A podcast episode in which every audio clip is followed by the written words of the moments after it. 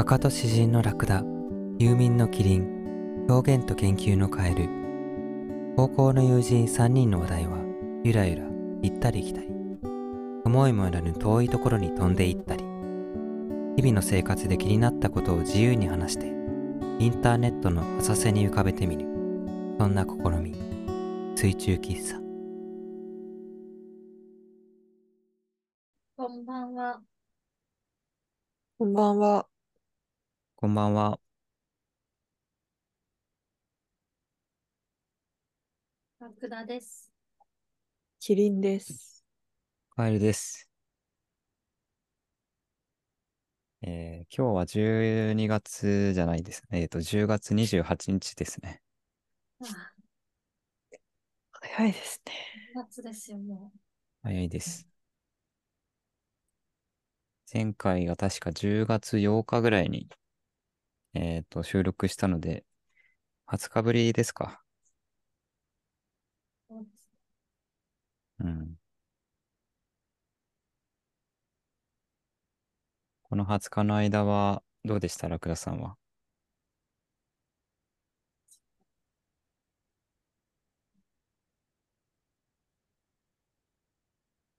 昨日と今日にかけて、部屋が綺麗になりました。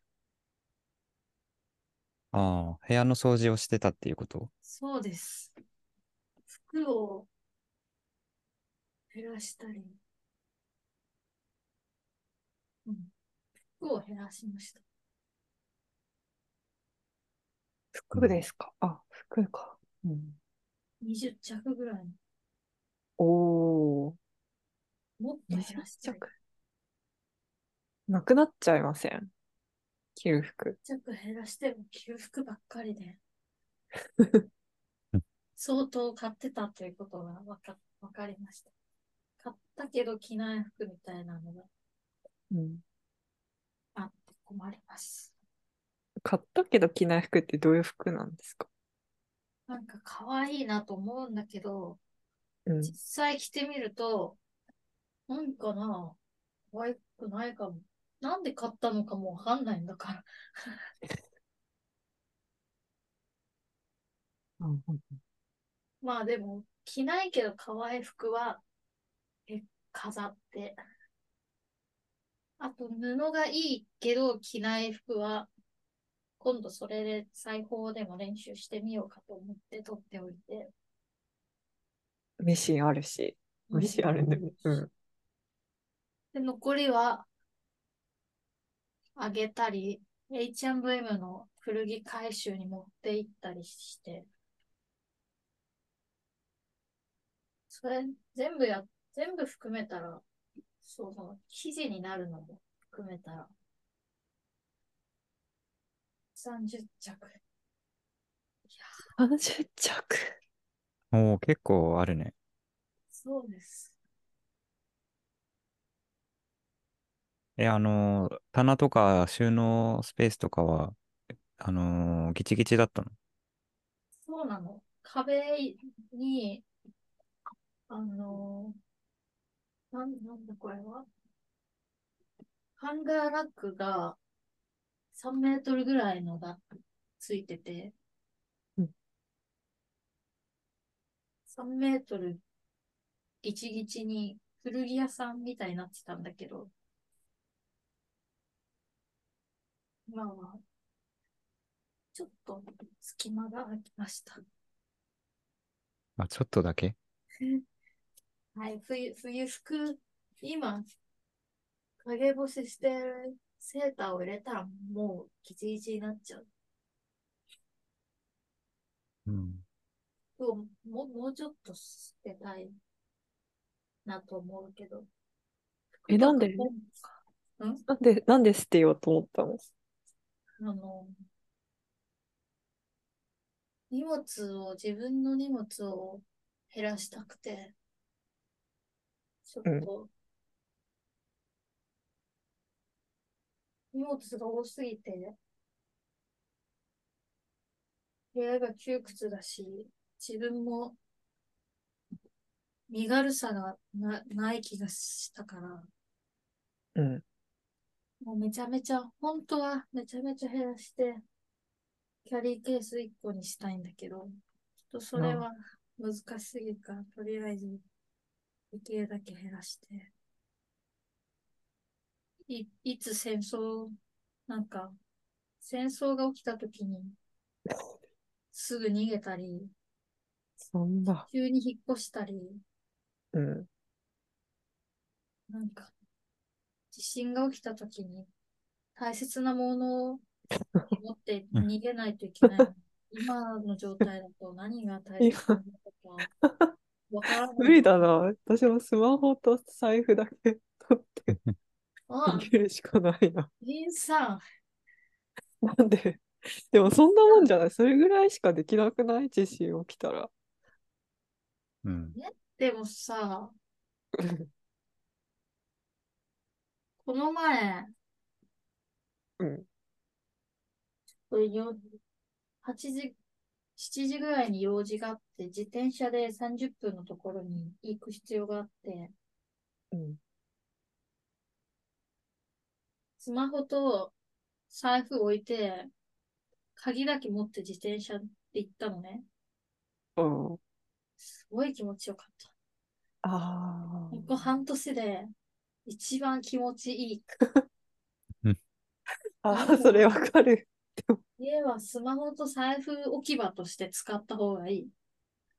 なんかあれ何なんだろうね。私もさ、時々スマホとか財布とかなんか置いて大学とか行っちゃうんだけど、なんか、ああ、やっちゃったなって思うんだけど、あの爽快感、すっごい気持ちよかった。何なんだろうね。本当に。なんか、うんわかる。しがらみでしょ。しがらみから解き放たれた。私に連絡しても誰も、私誰も連絡を私に取れないし、私も何も変えないし、自転車こぐこぐだけでいいんだと思って、本当に脳がヒャーンってなって、なんか地震が起きて、まあテロとか戦争が起きたらパスポートを持っていくとあのいいらしいけど、なるほど。さあお金はもう世界がめちゃめちゃになったらいらない。うんあ一番大切なもの。あ、パスポートそう、パスポートは、うんなんか、いいらしいよ。あ、でも身分証明書にもなるし、そう確かに旅券にもなるし、でなんかすごい万能だね。そう考えれば。日本の身分証明書は日本だけだけど、パスポートうは世界の認めたうん。身分証明書だから、確かに。それだけは、外国に行く用事がない人も、これから戦争が起きるから、起きるから。でも大切なものは、例えば、陶芸でうまくいったやつとかさ、あなんか、すごい可愛い服とかさ、あ、ああ、あとなんか、フィギュア、可愛いフィギュアとか、うん。絵の絵の具とか、そういうさ、うん。もう、もうそれしか持てませんって時に、うん。それだけで生きてくださいってなった時に、うん。携帯と財布は1位と2位じゃない気がして。なるほど。ああ、なるほど。うん。大掃除進行中ですけど、部屋がちょっとすっきりして気分がいいです。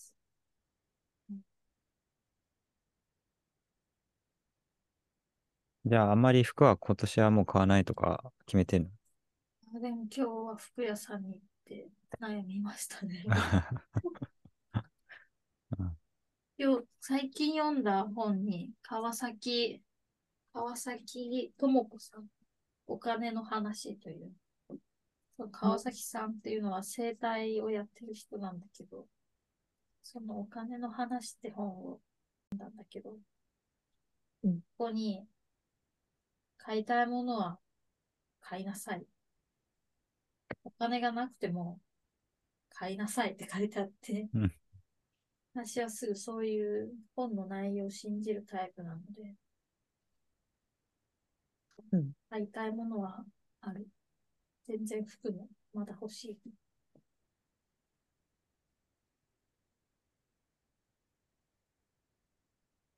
確かに。欲しいものは手に入れた方がいいよ。それでもなんとかなるらしい。あえ、借金とかしてもっていう話？そうそうそうそう。なんとかならなかったらどうするんだっていう。逆に。人に相談したりしたらなんとかなるって。うん。で、私はそれを読んで、今までずっと足と腕を脱毛したかっうん。たんだけど、2回ぐらい脱毛したのね。2回脱毛すると半分ぐらい毛が薄くなるんだけど、ええ。ちょっと、あと4回ぐらいやったら、ほとんど生えてないっていう感じになって、ツルツルになるはずなんだけど、10 15万円とか10万円とかかかるし、ええ脱毛を私もしたら、社会の脱毛のウェーブに完成してしまうから、うん。どうすんの？社会活動として うん。脱毛しないと思って、もう2年ぐらい我慢してたんだけど、うん。社会のことなんていいです。いいです。脱毛したいんだから、でも、したいっていうのが社会のことと関係してるかもしれないじゃそんなこともいいんです。したいもんはしたいから、うん。週に2回ぐらいしたいと思うから、1回もう脱毛して、次何したいかの方がうん気になるというか、うんやりたいことリストの3位ぐらいにずっと脱毛が入ってて、邪魔だなと、その本を読んで思ったので、うん明日アルバイトの面接に行きます。ああ。あ、バイトを増やしてお金を貯めようっていう、で、脱毛する。すごい。うんえ、はいちなみにさ、うんあ、え、脱毛ってどういう感じでやる医療脱毛は、機械から強い光が出るのね。のうん。それが毛根をどうにかして、バチンって言って、バーンってなんか、ま毛根が破壊されて、うん、その毛が一週間後とかにポンって落ちるらしい。ええで、だんだん生えてこなくなる。ええ光か。そえー、な、なんで光で？うん。あ、レーザー、レーザーで焼き殺すみたいな？う、そうなのかも。うんでもなんか、毛って周期があるから、一回じゃ全部落落ちなくて、その、レーザー当てて、当てた時に、ちょうど抜けて毛根がない毛とかがまた出てくるから、3、4回、6回ぐらいやると大丈夫。大丈夫というのは。まあえー、じゃあ、毛根細胞を駆逐するっていう感じなのか。そうそうそう。おお濃い毛はすごい痛いらしい。痛いんだ。うん、その毛の黒に反応してバチンってなるから、濃い毛は黒いから、光も多分大きいのが出て、バーンって。うん。ん痛いらしいっていうか、もう2回やったんじゃないの？うん。2回やったけど、上と足は別にめちゃ濃いわけじゃないから、そんなに痛くなかった。うん脇の1回目はちょっと痛かった。うん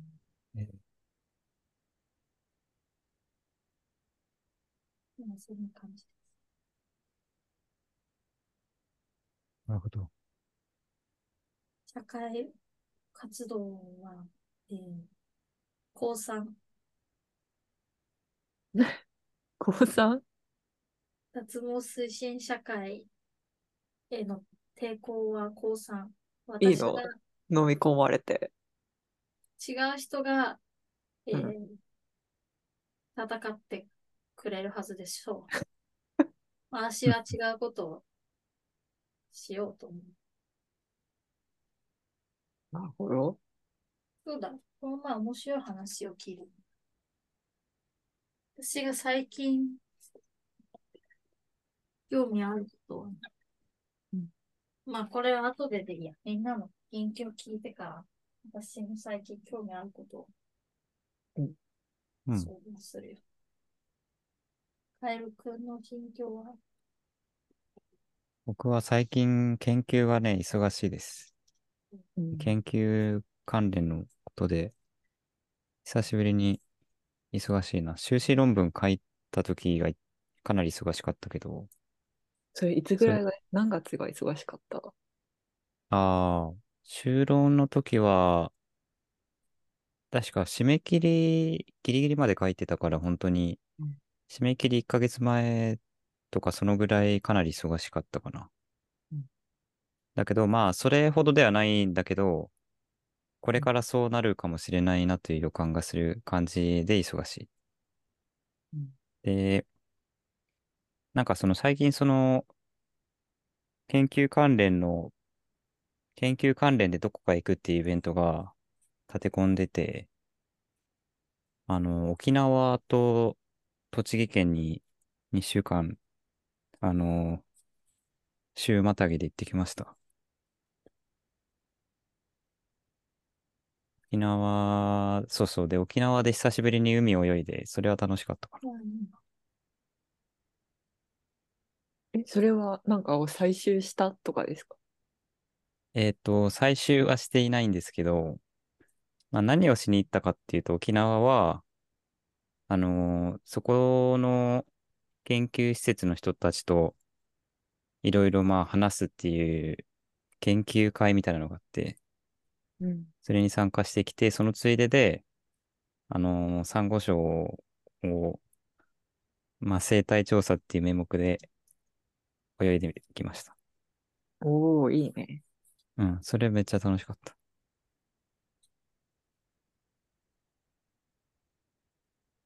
で、栃木の方は、あの、本当に生き物取ってきたんだけど、なんか普段、その、僕はどちらかというと、温室育ちのサイエンティストなので、あの、フィールド調査とかしないで実験室にこもっているんですけど、まあ、その沖縄とか栃木行って、フィールドに出て調査したので、それは、本当、世の中の人がさ、思い浮かべる生物学者像みたいなのの感じで楽しかったですね。うん。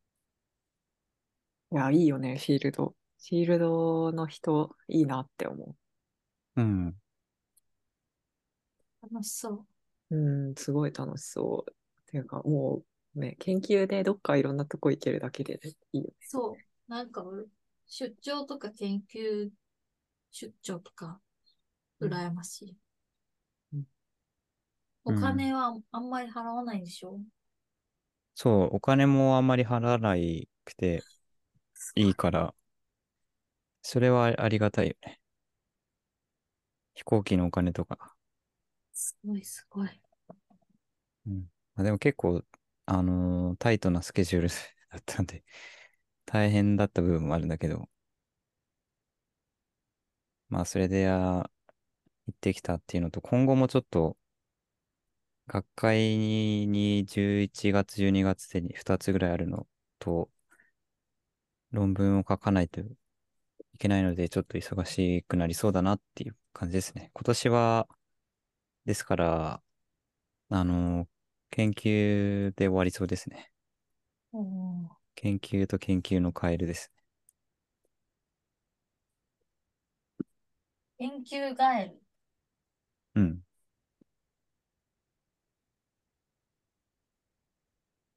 私もそんな感じですね。あ、忙しい。実は、実はっていうか、実はでも何でもなく、普通に締め切修論の締め切りが年、年明けぐらいにあるから、もう、なんか地獄が確定してる感じで、そう、複雑な気持ちで今生きてる地獄に向かって。地獄？うん。地獄に向かってるの。そうなの。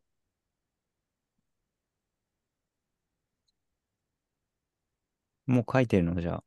いや、それがかけ、かけてなくて、あの、うん、実験の結果が出るのがすごく遅くなりそうだから、修論を書きながら結果を解析して書くみたいな、だから地獄なんだけど、ああ、そう、僕そういうそううんいうことになりそうです、今年のお正月。うん。え、でも受験生とかよりはなんか気分はああ、楽じゃない？受験、受験生の頃の正月とか覚えてないな。何やってたんだろう。何やってたんだろうっていうか、勉強してたんだろうけど、全く記憶にない。うん。私、あれ見た。ドキュメント72時間。ああれが年末に72時間を3回連続でやってて、あ、ああ、非常に感動した。私もドキュメント72時間好きで、あの、見てる、時々。それを受験生の時に見たって話でしょ？あ、そういや、今、今、最近、うん最近、最近見てる。最近もう見てる。うん受験生の頃は見てない何何？あれ本当に面白い。あれ本当に面白いよね。私も NHK の番組っていうかあんまテレビ見てないからあれだけど、番組の中でも結構好きだな。あの、定点カメラみたいなのでさ、見るやつだよね。定点観測。うん。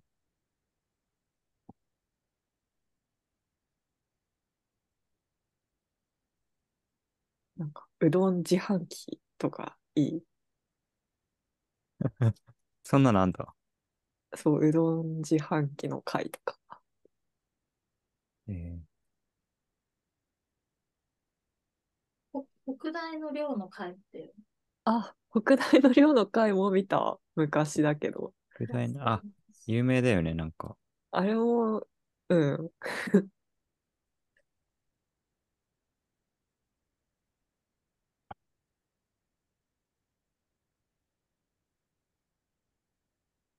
いや僕テレビ見てないな。うん、全然見てない。えだからあれで入ってる？アマプラのオンデマンドで見てる。あ、そうあなのあ。そうなの。なんかもうテレビを持たない生活をしてる。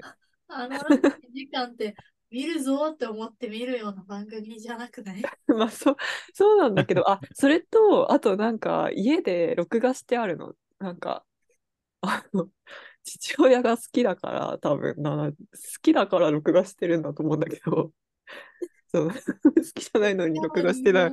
てないから、まあ好きなんだと思うんだけど、なんか、録画してあるから、まとめて帰省した時に見たりしてる。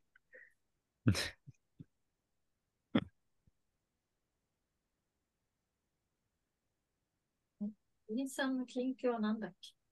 私の近況あまだこれ、カエルくんのそうだね。研究ガエルに、なんだっけ？なんでこんな話がうん。受験生がああ、そうだ。正月も大変だということか。あ、そう、正月も大変だっていうことで、私の近近況もそんな感じで、そんな感じですじゃない。ひどいね。じゃあ、二人とも論文、論文ガエルと論文ら、論文切論り。文が書き始められないキリン。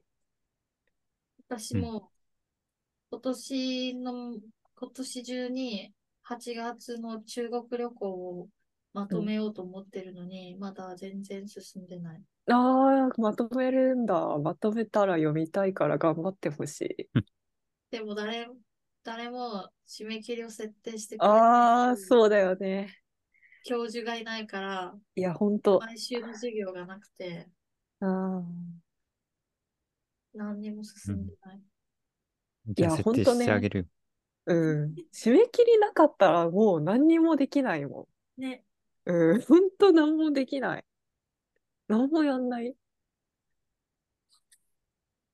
え、でもさ、こう、読みたいって言ってる人がいるんだから。確かに。うん。誰のために。それで、なんかできれば、ISB ナンバー？なんか本のナンバーあるじゃん。そうなの？ナンバー？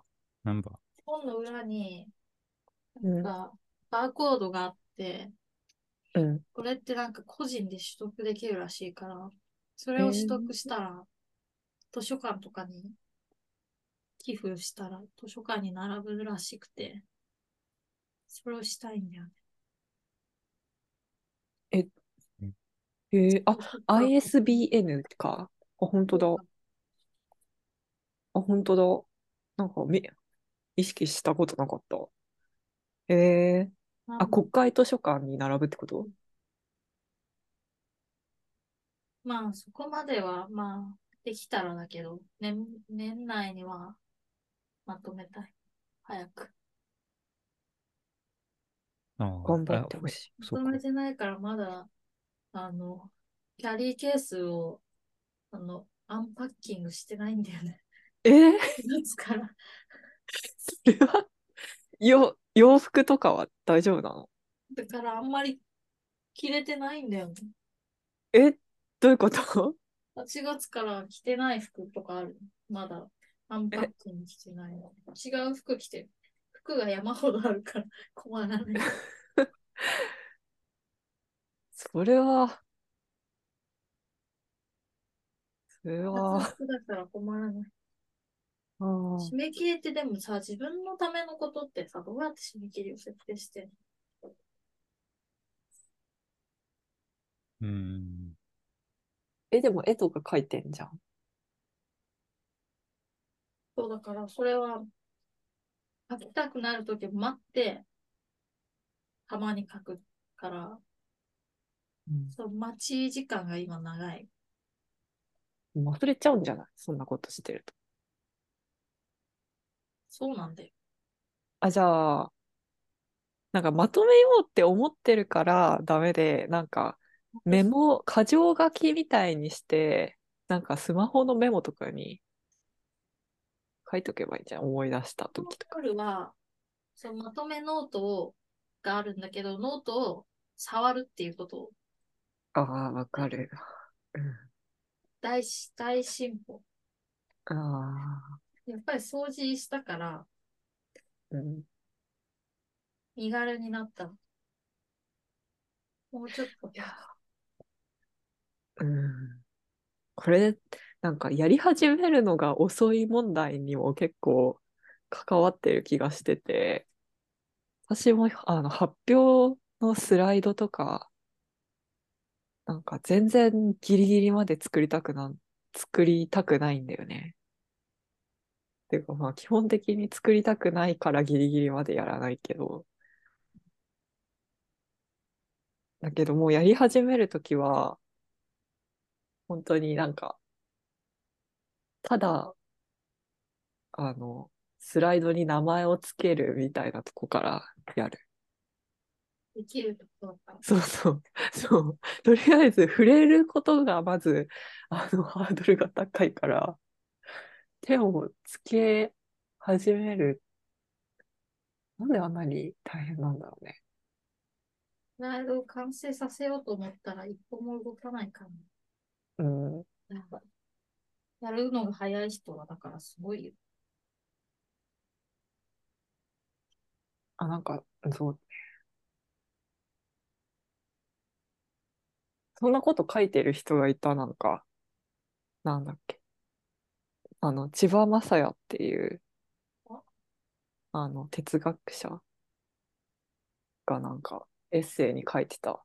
ツイッターでまず、なんか、そう、本を書くのは大、本だか論文だかを書くのは大変だから、まずツイッターに書いてるみたいな。うん。で、後から見返して、まとめればいいみたいなこと書いてた。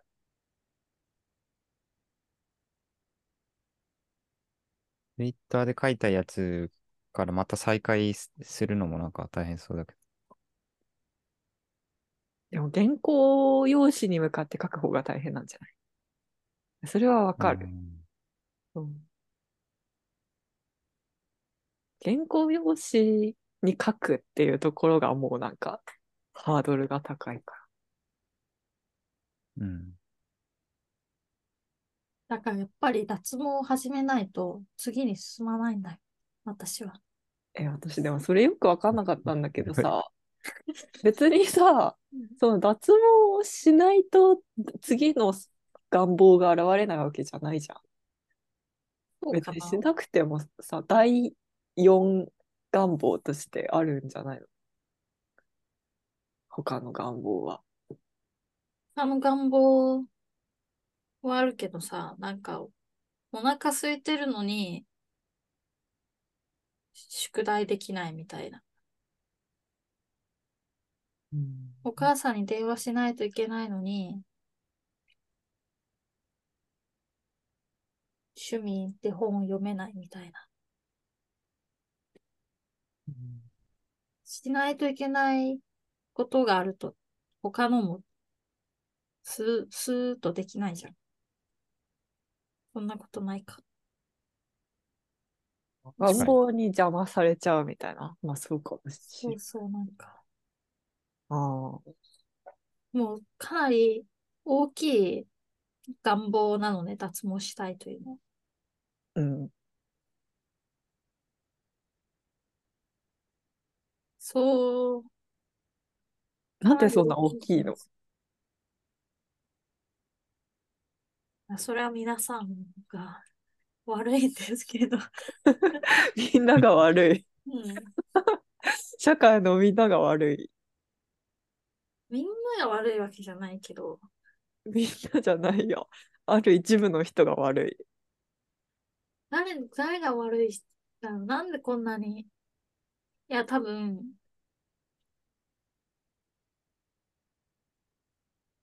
なんだろうな。とにかく気になる。なるほど。確かに、それで、なんかそうそう、それで別ツルツルのことが、うん。ツルツルの方が、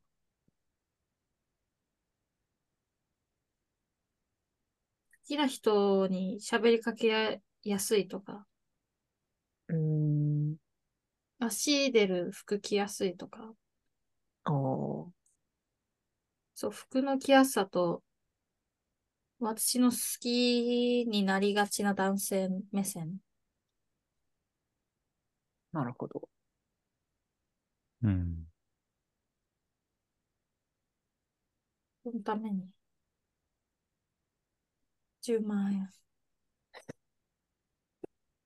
ましたかったらした方がいいって本に書いてあったから。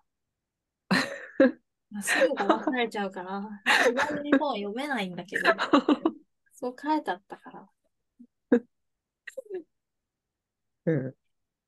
読んじゃったから、うん。そそれを。今一番したいこと、脱毛だからね。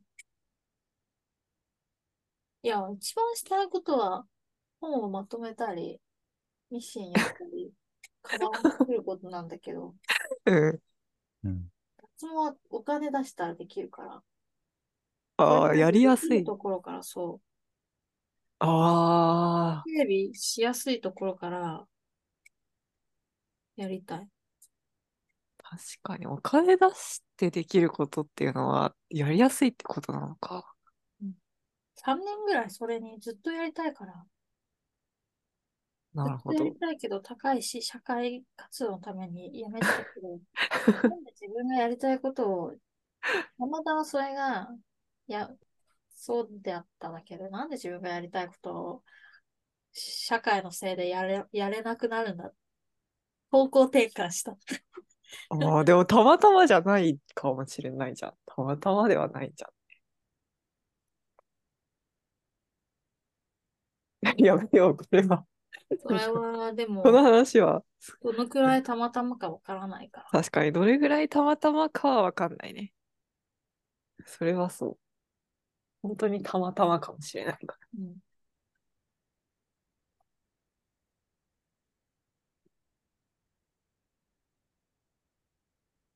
ら。なんだっけ、これ。やりたいことを、あ、そうだ。本をまとめもうまとめたないい。といけない。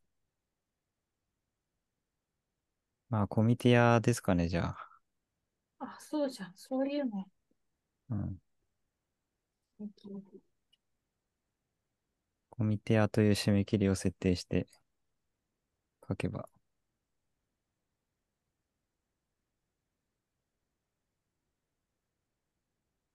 そのお金の本も、ラジオが本になったやつなんだけど、うん多分ラジオを文字起こしして本にしてて、私たちのもできるかなと思ったけど、みんな余裕がないね。ラジオどうやって本にするの？なんか上に喋ってる人の名前で、下に言ったこと対談みたいなのだから、本にしてなる。台本、台本か。ああ。対談。文字起こしをだからどうするかっていうとこだよね。文字起こし、き、ソフトで文字起こしして、でも、論文地獄だから。まあでも、いつかそういうことして、読んだらまた面白いかも。うん。意味わかんないしね。雑談を本にして。出版社をでも、いつか自分で作りたい。おーえ、出版社を？なんか一人出版社とかあるでしょ？うんうん。ええうん。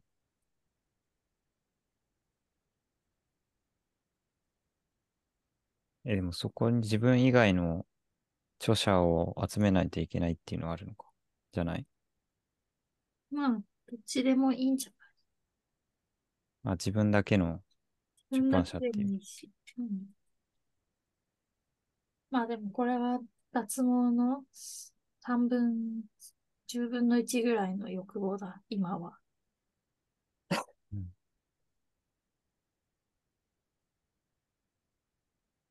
カエルまあそうか君は今一番の欲望は何？一番、欲望発表コーナー。今はやっぱり研究がちょっとね、やんなくちゃいけないっていうのもあるし、あの、やりたいっていうのもね、かなりああって、うん。ちょっとそれはやりやりたいかな。なんか、趣味とかをちょっと、そっちのけで、今日も、まあ、それ関連の、研究関連のことをちょっとやってたんだけど、結果をちょっと出したいみたいな欲があるかな。おーおー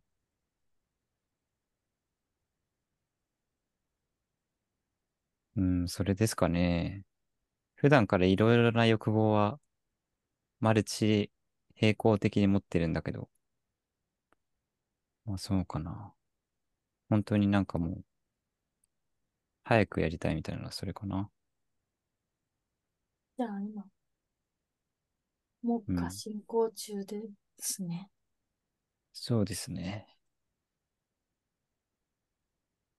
やりたいこととやらなくちゃいけないことが合致してると、本当にいろいろできるから、それはありがたいんだけど。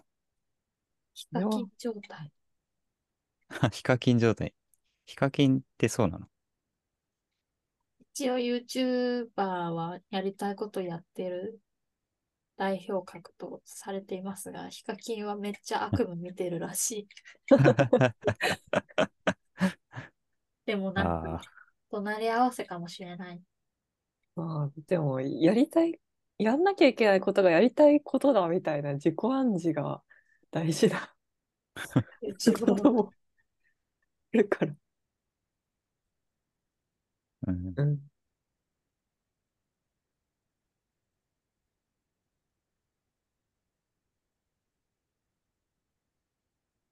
やりたくないことをやらないっていうのも、すごい重要だったということは最近気づいてきた。ああ、そう。それは、そうなんだよ。25年経つ前に早くみんな教えてくれよって感じ。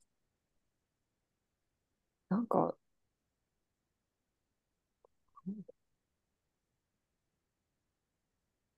そう。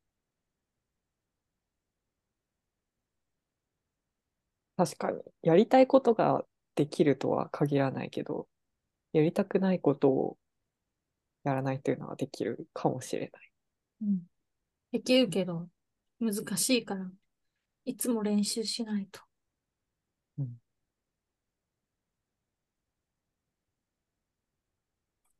ん。受験勉強とか、それの練習の代表格じゃない？そしたら、試験勉強やりたくなかった？のやりたくなかったよ。そっか。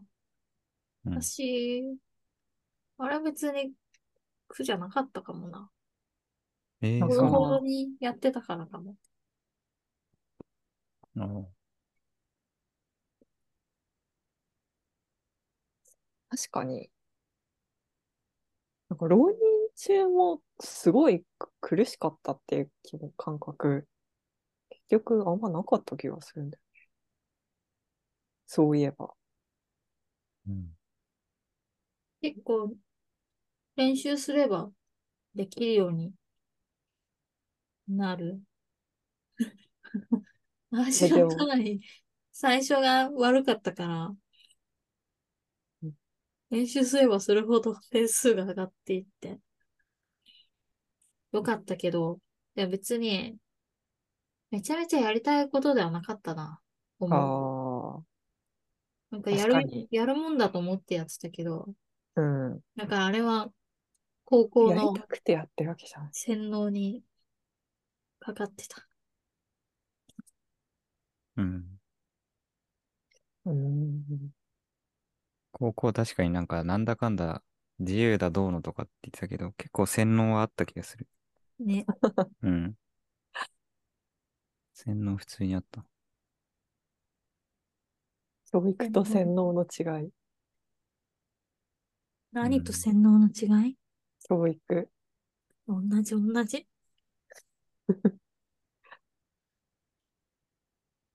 洗脳を教育にしてるさ、おじさんとかいるからさ、困るんだよね。あなんか洗脳教育？洗脳教育。教育、教育してるんじゃなくて洗脳してる先生とかいるじでもさっき教育と洗脳同じって言ってたじゃん。違う教育もある。ゃん。うん。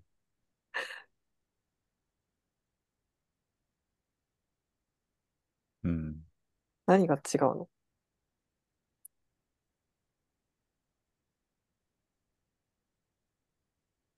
本当の教育は何でしょうね。私も先生だから、こう見えて。本当の教育は何だと毎日思っています。洗脳にはならないようにしてるんだけど、でもそれこそさ、その受験生時代よく読んださ、内田達めっちゃ受験問題で出てくるじゃん。ああ、なんか出てきてた気がする。なんか、こう、その時には何の役に立つのか分かったも、分からないものが、こう、未来のある時点において、それが急に役立ったみたいなことがあり得て、だから事後的にしかそれが役立つか否かということはわからないのだみたいなことを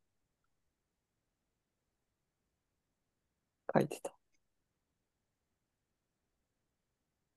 うん。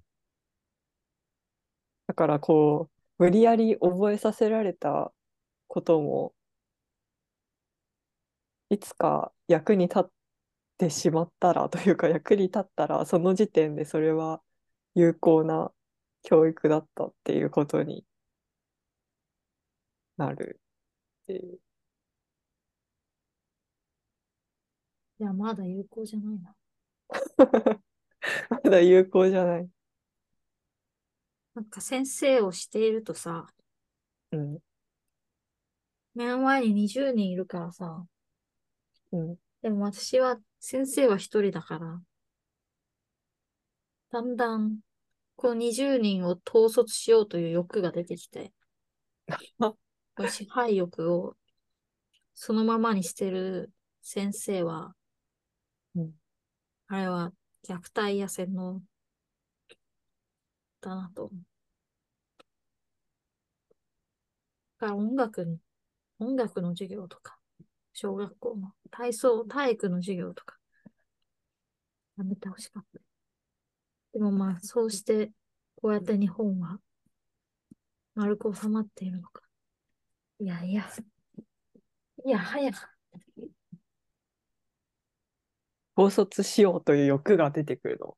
卒しようという欲が出てくる。なんか注意してるのに治らないと、うん。なんか注意が通って当然だという気持ちにだんだんなってきて、全然注意を聞いてくれない生徒に対して、すごい怒りが出てきて、ヒステリーになってしまう。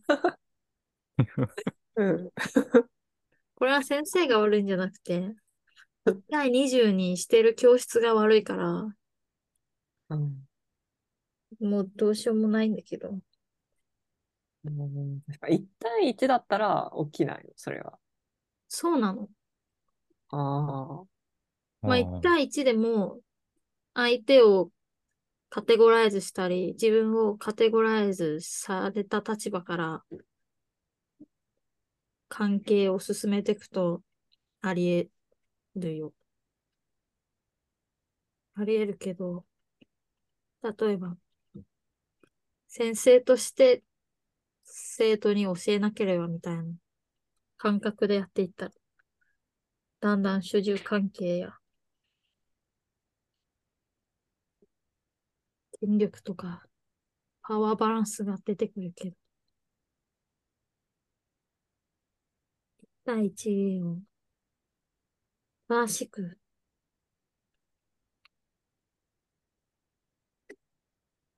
なりたいなと最近かなり思っておりますね。どうですか、なかなか普段そういう経験あんまりないからな。うん。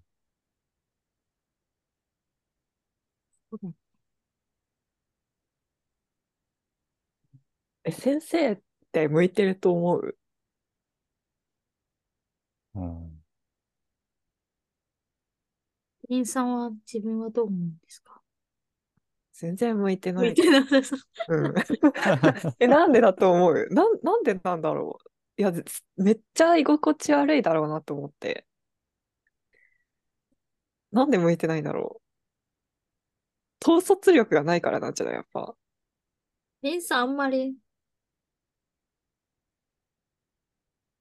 人に興味ないんじゃないんですか？えーそんなことないですよ。僕もでも今似たようなことを言おうとしてた。興味がないってどういうこと？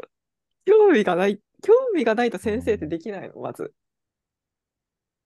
先生はだって、生徒がどのくらい分かってるか考えたり、ケース調節したり、みんな気分下がってきたら上げようとしたり、うん。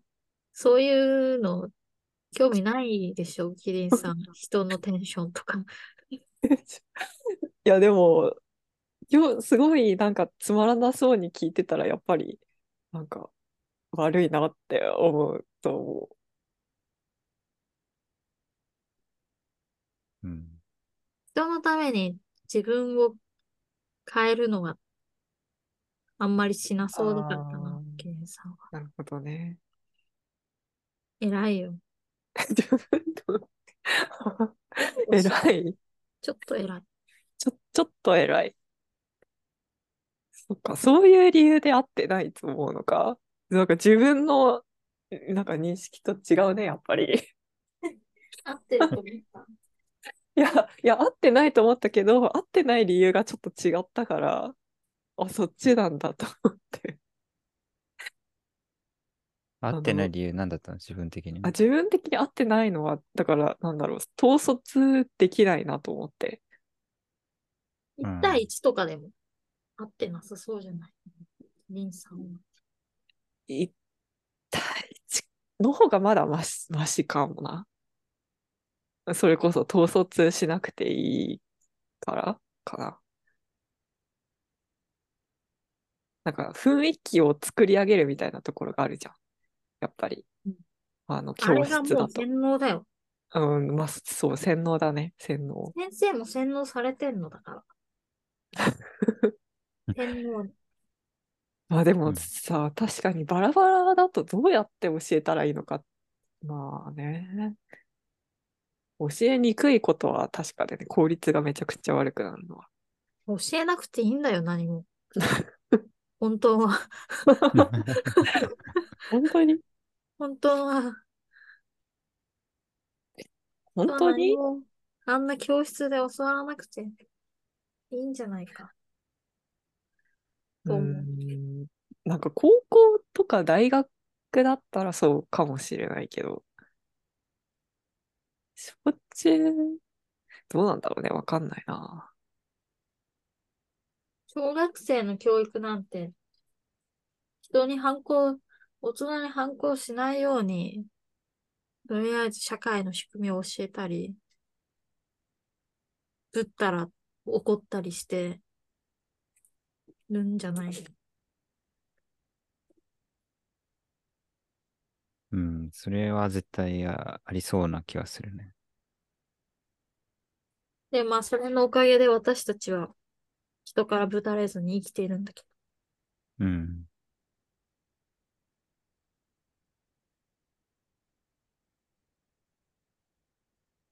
そうだね。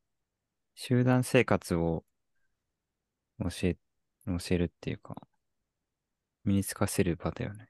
と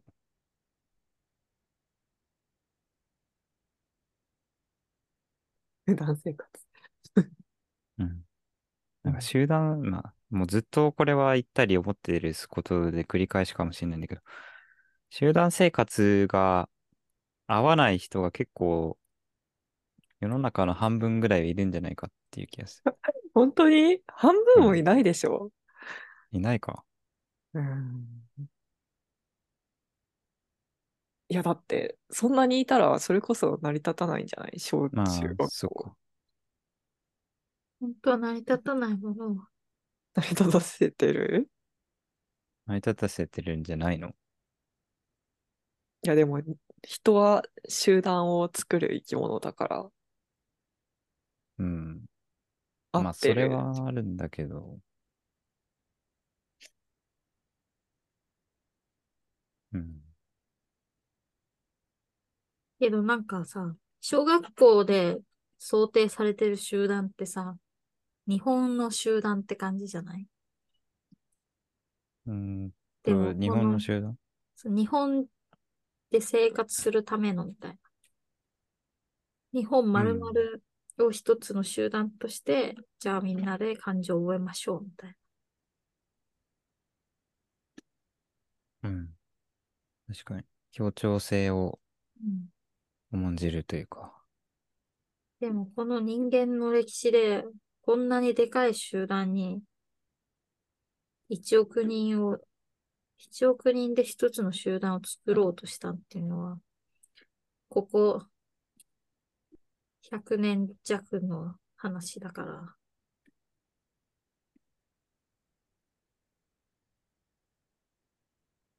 でかすぎる、日本が。うん。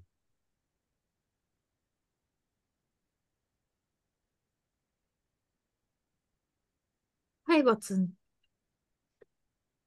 しちゃいけなくなった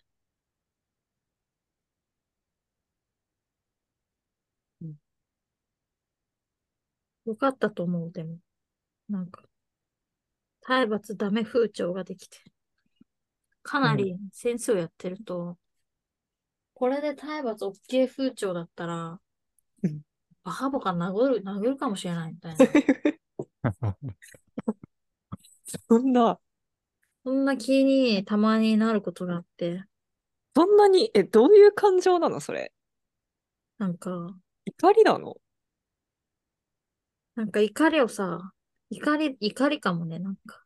誰に対して怒ってんのそれ？その、言うことを聞かない。なんで言うことを聞かないんだ？みたいな。そう、全然理解してくれないと思って、もう相手が、もう、20年外国で過ごして、日本語も別に理解してないかもしれないし、うんそういうことを分かっていながらも、なんか、なんでこんなに頼んでるのにカンニングするんだと思っ。て、だから本当はカンニングしてもいいテストとかにすれば二人で解決できるんだけど、うん。そ、それをするほどの、まあやる気はないから、カンニングしないでくださいって言ってるだけなのに、なんでこんな頼みも聞いてくれないんだと思うと、めちゃめちゃイライラする。カンニングだけすごいイライラする。あうんカンニングあカンニングしてももうどうでもいいやとはならないっていうことなのか。そうなの。だって、うん私が採点をするから、なんかそんな、なんでカンニングしてどうでもいいってならないんだ。なんでだろう見ないふりするみたいな。気づかなかったふりするみたいになんないんだ。なんか、カンニングしないでくださいって言ったら、なんか笑って、へへへみたいにされるのが多分嫌なのかな。何にも通じてないって思うと、すごい悲しくなるからかも。ああ、いや、なんか、え、っていうことは、その、っていうことはというか、生徒のためにならないっていう感情よりはっていう話？うん。それもあるけど、別に、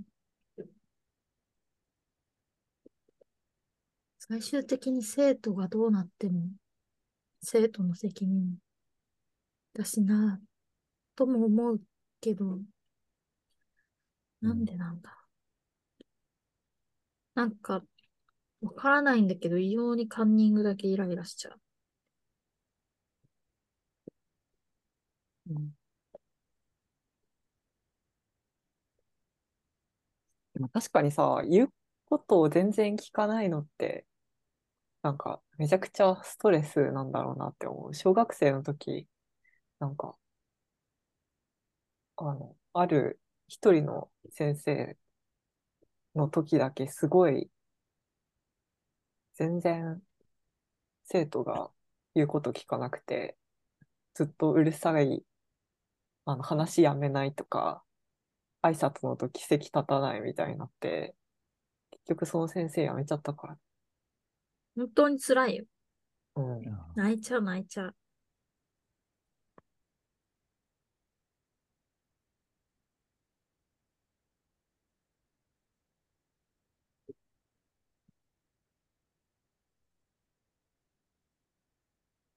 まあでも、最初は大変だったけど、だんだん慣れてきて、まあ、授業中の死後も、そんなにイライラしないけど、カンニングも早く慣れて、慣れるといいな。一番上のクラスの子たちはでも全然カンニングしないから。ああ、下のクラスになればなるほどうん、カンニングしている。なんでカンニングするの？それ、なんか、カンニング、悪い点数だと、なんか、ペナルティーがあるの？ないけど、いい点数だと、まあ褒められる。これも良くないと思うんだけど、褒められるし、多分全然できない子って、25分間のテストですごい暇なんだと思う。確かやることないのに、携帯とか見ちゃいけないから、に。うん、多分、何かしたいんじゃないか。じゃあテレビでもつけとくか。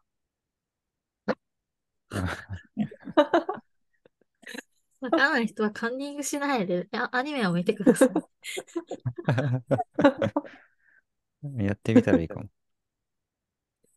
ていうか、まあ、終わった人から出てきてください的なやつとか。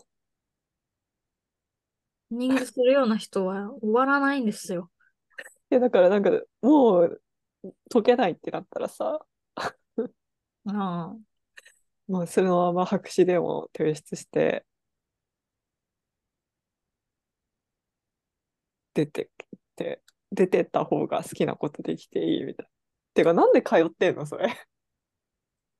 あの、出席率が悪いと強制帰国になっちゃう。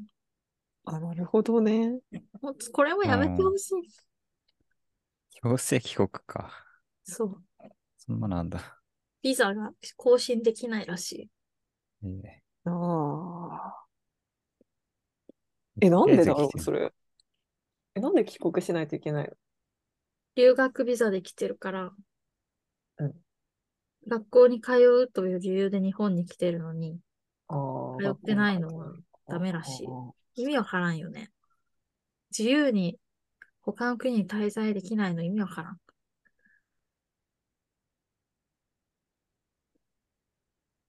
うん。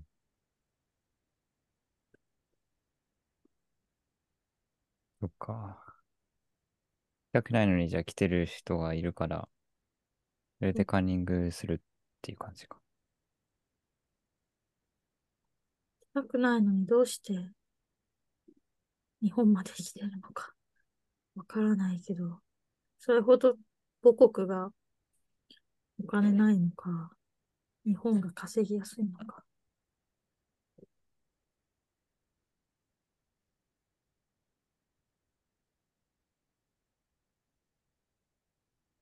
経済格差のせいで私がイライラしてるのが最終的に。回り原回って。原因は経済格差。日本、資本主義。結局、また。大抵そうな、そうなるね。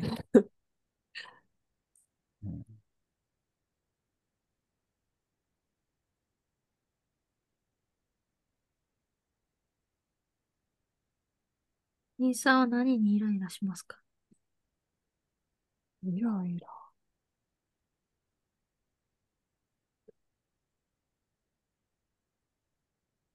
あもうイライラしてないかもしれない、最近。いいね。うん。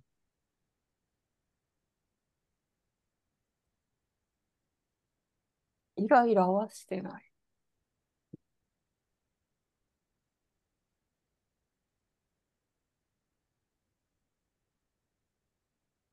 カエルくんとかイライラします。あー僕は、いやー、人が多すぎるなっていうのはイライラするな。も どうしてイライラするう、いやー、人が苦手だからですかね。それに尽きるのかな。でもなんか嫌な気持ちになるとか、うん。ん？なんか、他の気持ちじゃなくてイライラする。いや、だからそれじゃない？どういうこと？いや、なんかネガティブな感情はイライラだけじゃない。イライラってなんだって言われたけあー、ネガティブ。怒りみたいな。抑えられな。ど。ああ、イライラはそうだね。怒りだね。怒りを含んだうん感情がイライラだよね。そうだね。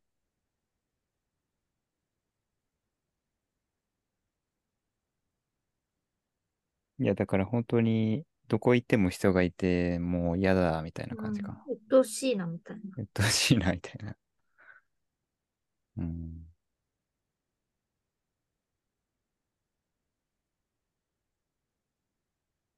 結構一人になれる空間って本当にないなっていうか、局所的な問題なんだけどさ。人の、とか、耳栓したら、ちょっと、私は、良くなることがある。そういうああ。外的刺激。ああ。そうだね。まあ音楽聴いたりとかね。確かに。音楽か。外で音楽聴かないな。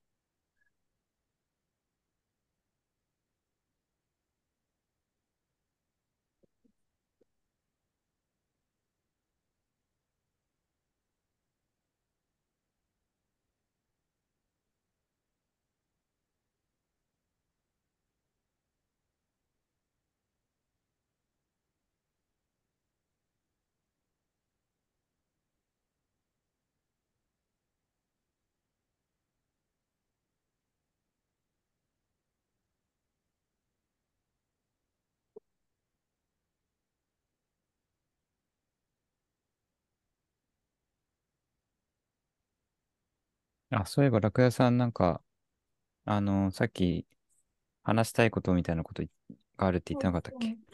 うんそうなんだけど、うん。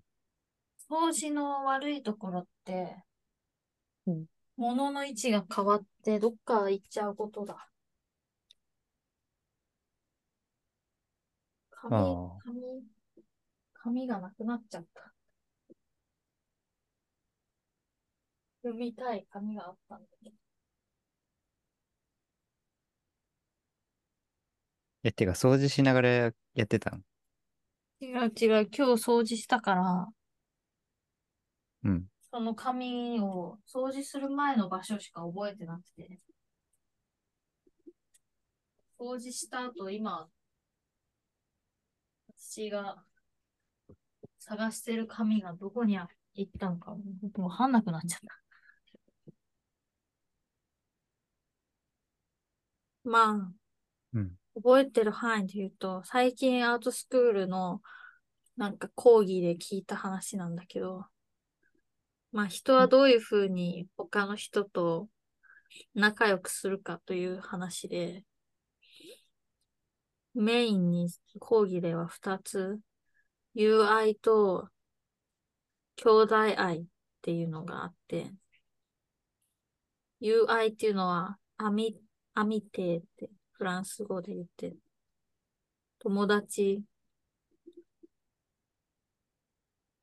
への愛から人と仲良くするっていうやつで。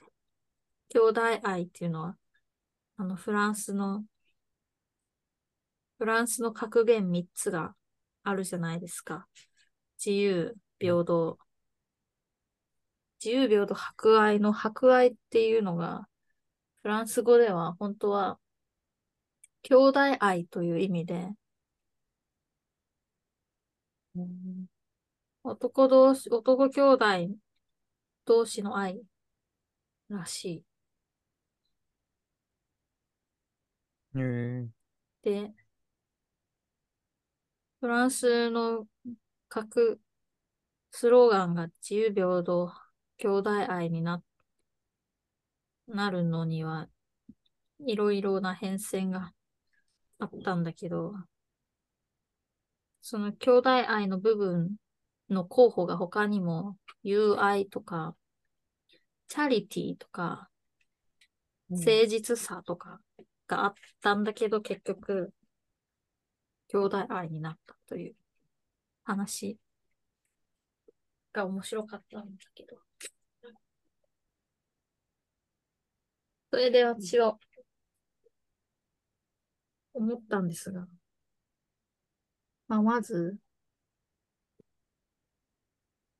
私はお兄ちゃん二人で私一人なので、うんその男同士の兄弟愛というのは、私は知らないなと思って。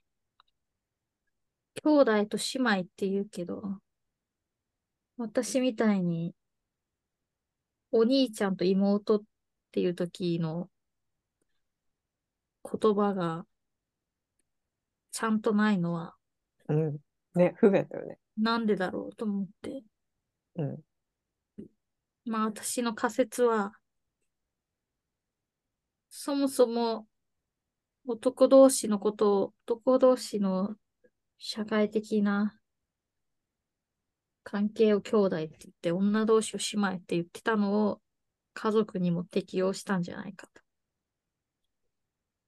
という仮説を思思いついたけど、まあどうやって確認すればいいのかわからない。それで、あうんまあ、その友愛とか兄弟愛とか姉妹愛とかチャリティーとか誠実さの中で私はどう、誰にどういう愛を持って人と向かってるかと言ったら結構誠実さ私はうんめ、持ち、持ちたいなと思っているなという気がしてきて。兄弟愛も友愛もなんか、一対一じゃない感じがする、するなと思って。兄弟って五人兄弟とか言うし、そのなんか、友愛も友達って今みたいに三人友達、グループ、グループができて、境界線ができるけど、一対一の誠実さで、一人一人と喋りたいなと、最近思っていますという話をしました。日本語学校でもそうだけど、なんか、そう思いました。どうですか？ここまで聞いて。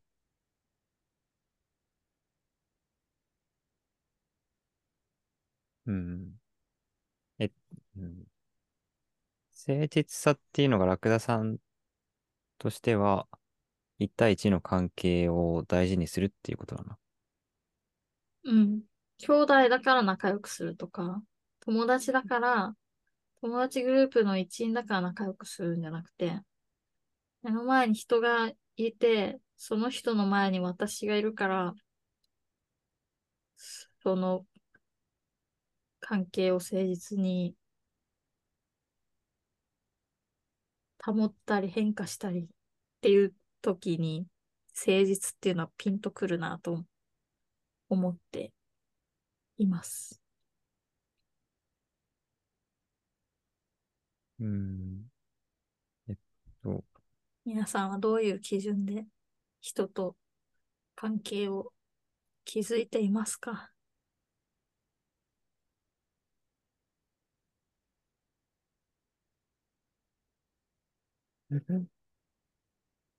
え、ちょっと待って、ラクダさんの言ってることがまだあんまり飲み込めてないんだけど、なんか、えっと、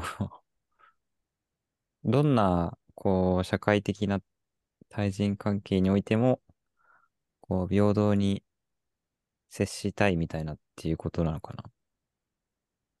全員に平等にじゃなくて、全員に平等にだと、なんか一対全員になるじゃないですか。それは博愛。それは、そうだね。兄弟愛じゃなくて博愛。みんなにな、優しくみたいな。うん。私はうんそうじゃなくて、優しくされなかったら、誠実に私も優しくしないとか、優しくしたい関その人と仲良くなりたかったら、仲良くするとか、ひどいこと言われたら、言い返すとか、なんか、そういうことです。ああ。いいですね。なんか、相手にひどいこと言われても、まあ私は常識を持った人間ですからと思って、あ、お前はかわいそうな人間なんだなと思って、ミス、なんか、スルーしないで、ひどいこと言われたら、言い返すとか。すごい、優しくされたら、優しくしたかったら優しくするとか。なんか、一人一人を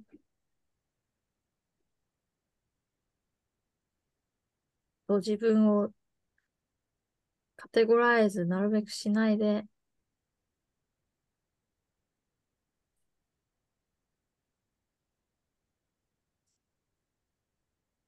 人と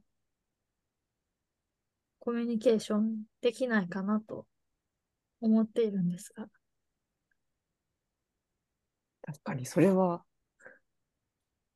理想系かもしれない。うん。でもなんかその優しさが足りない。いや、それはつまり優しいということなんじゃないかと。それは優しいのかな。うん。確かに。うん。それはすごく優しくなるということなのではないかと。こうやってすごい難しいんですけど、うんまあ、最近の私のテーマは、そう、人と対マンで話そうということだ。うん全然できないこともあるけど、そうしたい。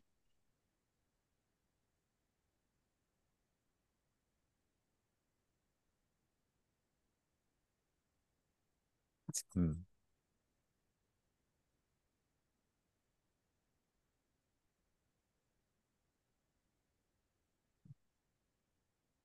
どうですか？全然わからないですか？いや、なんかい、う、うんん。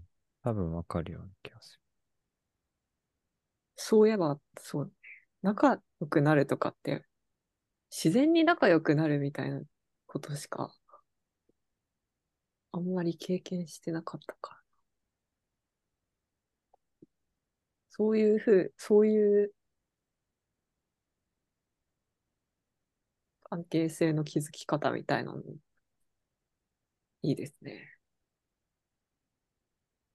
なんか、この人とは険悪だと思ったらうん。切るんじゃなくて、険悪だと思いながら、まあ、結果的に連絡はしなくなると思うけど、うん。それでいいというか、うんそれはどういうこと？なんだろう。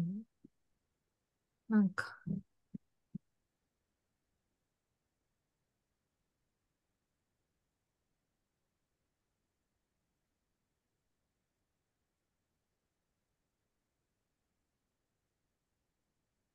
なんだ。る。避けずに、避けずに接するみたいな。必要とあればみたいな。そういう感じ。そう、避けるときに、その避ける理由が、なんか、よく人を、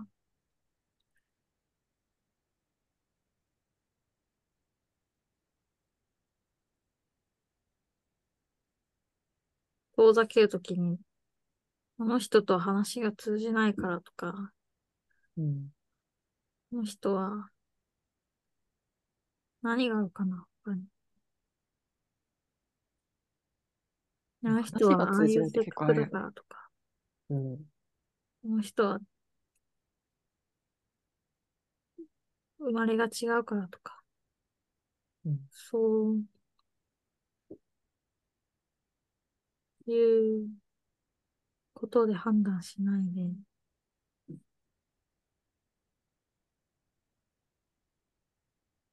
ということなんだけど。私もまだ、かっちりしてない。そうもぼんやり考えているということです。どうしたらいいんですか？その話が通じない人には。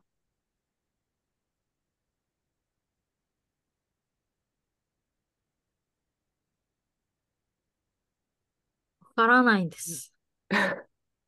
話が通じない人にどうしたらいいか。いや、本当にそう。どうしたらいいんだろでもこれを、なんか、そのままにしておいた結果が戦争なので、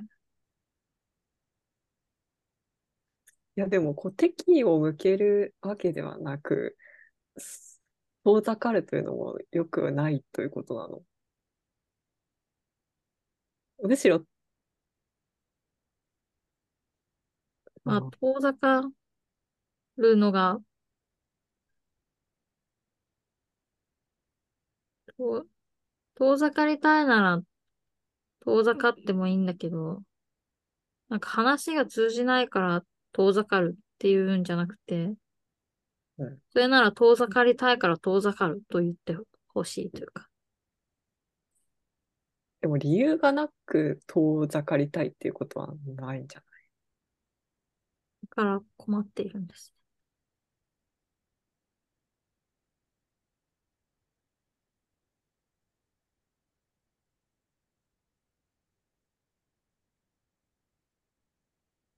うん、なるほど。話が通じないから遠ざかりたい。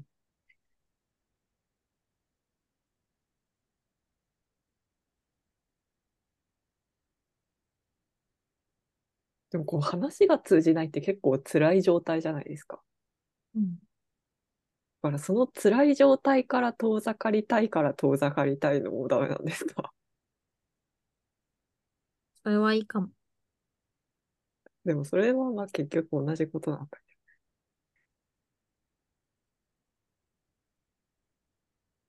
ど。ああ、理由は相手じゃなくて自分に責任を持たせてるからいいっていうことなのかな。相手が悪いじゃなくて、自分は自分でも相手でもないものに原因を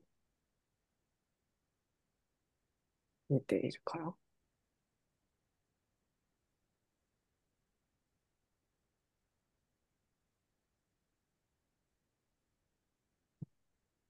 まあじゃあ具体例を。はい。具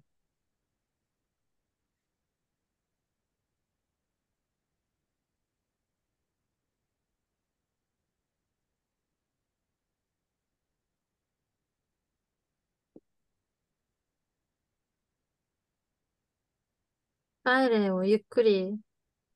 昨日 Facebook へ投稿した文章を。おうラクダエッセイをえー投稿してるんだ。それは一、昨日からね。たまに。うん、でも長すぎるかもしれ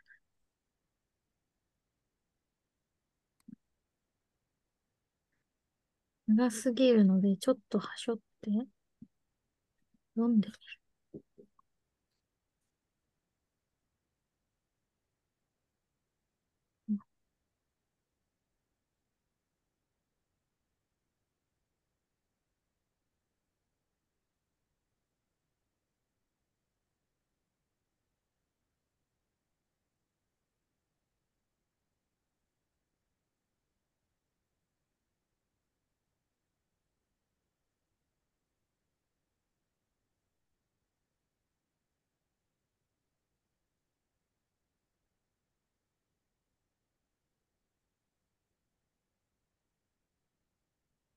ディスコード読めます。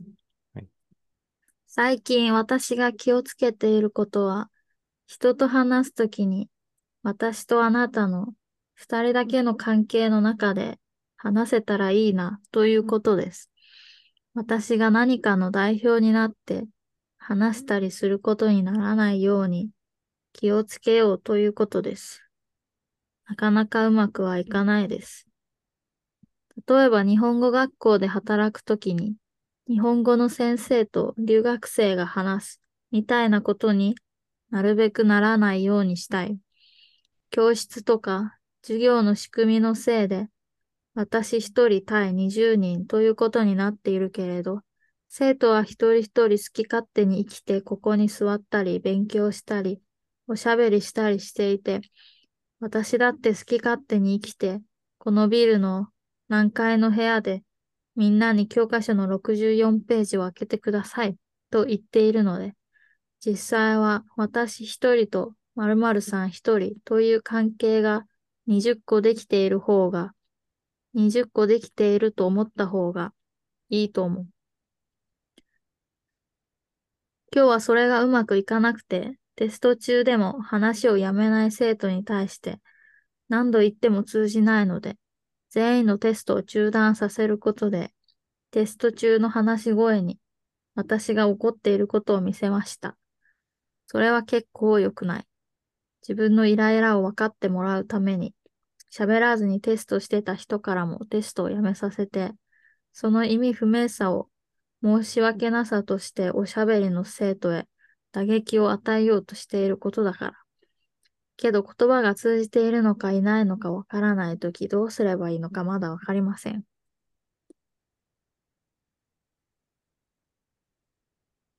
今日は用事があって歩いていたら、誰か助けてくださいと大きな声が聞こえて、振り返ったら白状を持っている人がいて、よし任せなさい、と思って声をかけたら、腕をガンと掴まれて、信号を渡りたい。他の人は全然助けてくれない。ツンボだ、ツンボ、と大声で言っていた。私は、ああ、腕を急にガンと掴まれてしまった。それに掴む力が強いぜ。ひゃーと思いながら、信号の方へ歩いていった。信号を待ってる間もその人は、お前らはツンボだと助けてくれなかった人に大声で言っていたし、自転車の音がしたら、ここで自転車に乗るな、みたいなことを言っていた。私はもう手伝いをやめて用事を済ませたい気分になったので、信号を渡った後、はい、渡りました。私はもう行きます。と言ったら、もっと先まで連れて行ってほしい。と言われて、いや、用事があるので。と言ったら、その人、腕を離して、バカ女と大きな声で言っていた。私は予想外のことが起きたときニヤニヤしちゃうので、すごくニヤニヤしながら U ターンして、信号を渡って H&M 行った。その人が他の人に対して暴言を言っているのはあまり気にならなかったけど、腕を掴む力が強かったのが嫌だったので、信号の先からは手伝いを断ることができてよかったです。けどその後バカ女と言われた時にはニヤニヤしないで、うるせえと言えたらよかったな、と家に帰ってから思いました。私には、うるせえという練習が全く足りていないです。いつも困った時やニヤニヤ、いつも困った時はニヤニヤするか、まあ、相手も困っているからこうなるんだなと思って、自分で勝手に相手に同情して、セルフ認知療法をしてしまう。このセルフ認知療法を私はうまくて、ストレスをかけられても、相手に同情して、同情して生まれた偽装悲しみの方が、相手にかけられたストレスより大きくなっちゃうくらいです。今日の日本語学校みたいに失敗することもあるけどね。けど、セルフ認知療法をもうほどほどにした方がいい気がしてし、いい気がしてきました。ないかもしれない悲しみまで背負ってしまうし、相手にストレスをかけられたら、その分はかけ返せるようになりたいと思います。それはストレスだけではなくて、優しさとか無関心な部分とか、いろいろな相手と自分との間のやりとりを、相手と自分との間の中で解消したり、増幅したりでししてみたいです。それが最初に言った人と話すときに私とあなたの二人だけの関係の中で話せたらいいなということの中身です。自分も相手も何も代表したり、代弁したりしないで、お互いを知ったり、助けたり、喧嘩したりしたいです。そういうことで戦争を止めたりできると思います。今日の人がバカ女と言ったとき、私は町の済ました常識ある人間であるかのように、ニヤニヤ相手の話を聞いていないように去っていったけど、うるせえと言えたらよかったな。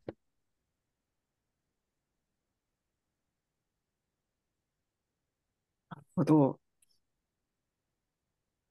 うん。どう？確かにうるせえっ確かにねていう人の方が性格がいいなって思う。そうなの。性格が綺麗だなって思う。私は言えない方の人間だけど。練習しよう。これは、でもそんな性格良くないんだよ。練習したら、少しはできるんじゃないかと思う。から今、家で練習してる。確か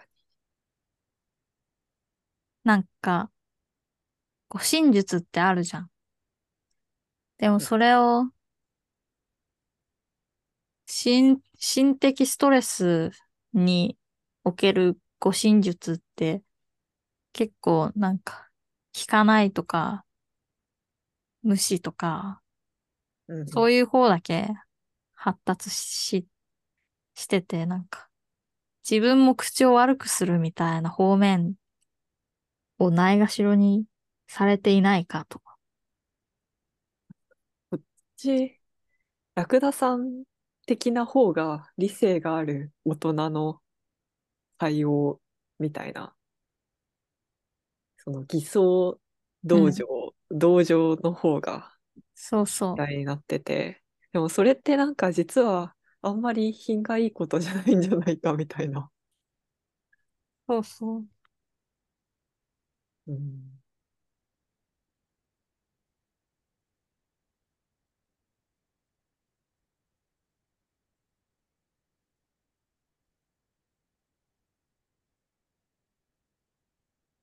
まあ、ラクダのエッセイコーナーです。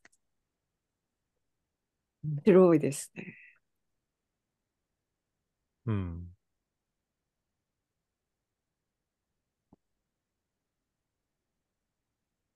でもそういう、そういう心のやりようを我々はどこで覚えてしまったんだろう。どこでこねの変な護身術を 身につけてしまったんだろうか。なんかだ、まあでも、確かに傷つかない方法ではあるんだけど、それをやっているということに傷つくという 謎の、うん。うん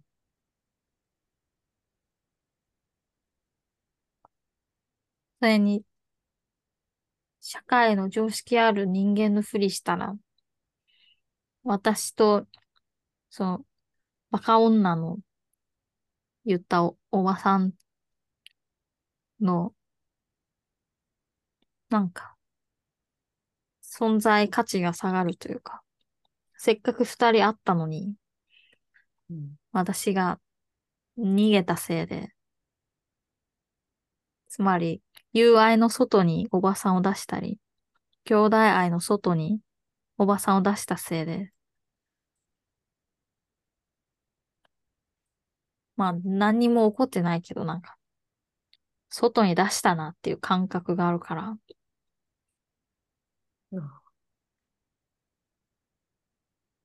誰も外に出さないようには、ようにするには、1対1しかないんじゃないかと思っていますということです。うん。そうか。うん。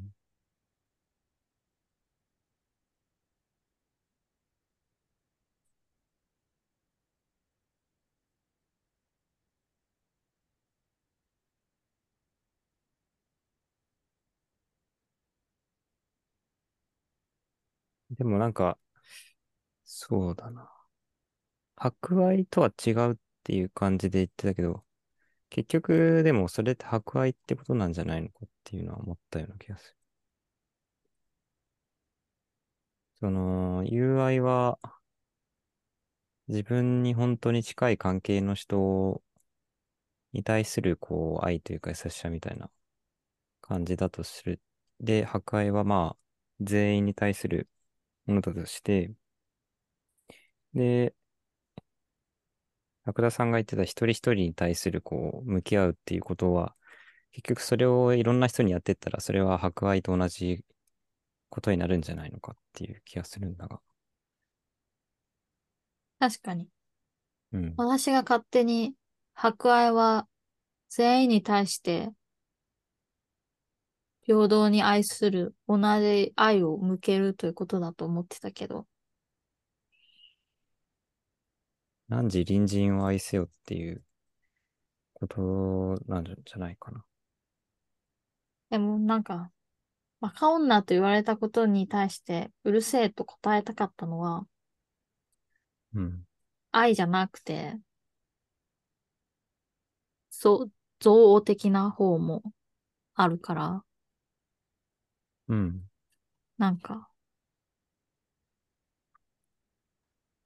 愛って入ってると違うなと思ったのかも。その憎悪されたら、その憎悪を勝手に自分で、まあこの人も辛い過去があったんだなと分類しないで、同じ憎悪を返したら、二人の中で解消できるから、それ以上広がらないんじゃないかと。広がるあうん。ーあー、なるほど。こういう人だからこうなるみたいな風にはならないんじゃないかと。うん。であいつはバカだから私には関係ないと思わないみたい。まあ根底には戦争をや、やめてほしいという、どうやったら戦争がやめられるかなんだけうん。なるほど。こういう人だからこういうことをしたじゃなくて、この人だからこういうことをしたっていう風にしようっていう。ど。そうそう。ちょっとヒステリックな人に市民の私が暴言を吐かれたって考えるんじゃなくて、あなたに私が、また、あなたは私に向かって暴言っぽいことを言ったってだけにしたいっていう。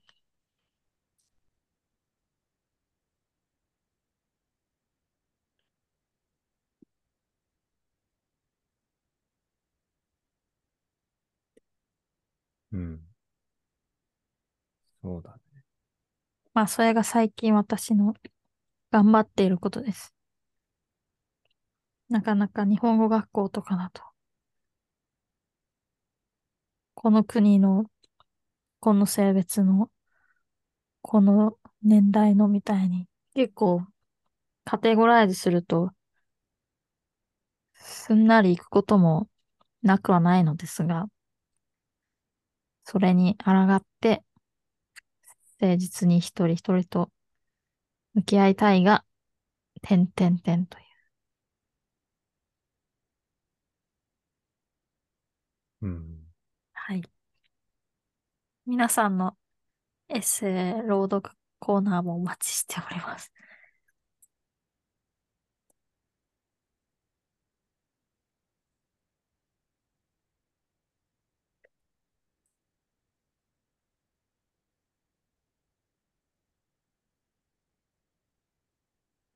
すごい。うん、なんか、そうだな。本当にその通りだなとしか思えない。もう、もう、それしか思わないぐらいだな。なんか、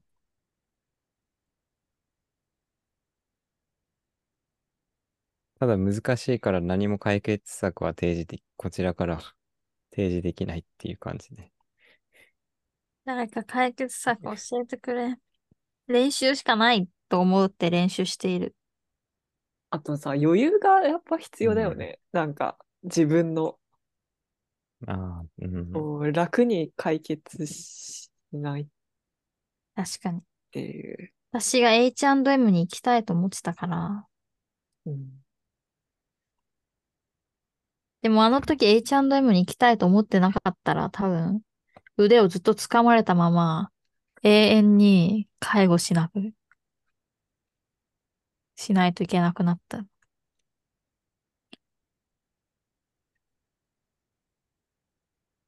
余裕も必要で、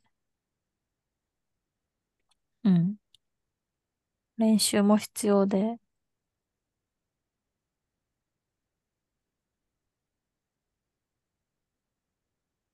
まあ、進展があったらまた報告します。とりあえずあのおばさんにもう一度エンカウントしたいと思っている。うん。本当に？で、この前暴言を吐かれましたみたいな。喋ってみよう。本当に？それはどうなんだろう。次会ったらちょっと声をかけてみようと思う。本当、そうか？そそうれしない？それはしないな、私は。なんで？ええやっぱ暴言吐かれたくないもん。やっぱ暴言を吐かれる状況を作りたくない。確かに。でも次暴言吐かれた時にまた同じことにならないように。でもやっぱりさ、うるせえって言えない。言い慣れてないもん、まず。ね、言い慣れてないよね。いや、人に向かってさ、うるせえも暴言じゃん。うん。黙れってことなんだから。うん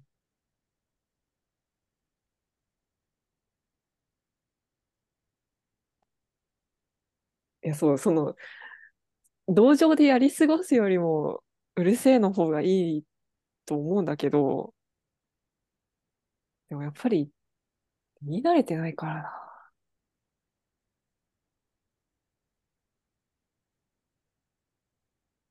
確かに。取りそうすぎるか。無理そうすぎる。もう少し現実的に。いやいやいや、でもさ、このさ、現実っていうのがさ、現実の外にいる人を作るんじゃないんですか？という。うるせえおばさん、バカ女おばさんが、あ、もうカテゴライズしちゃった。本当は名前はつけてもらいましたが、あのおばさんが、いるという現実を、やはりし、しかと受け止めないとなんて。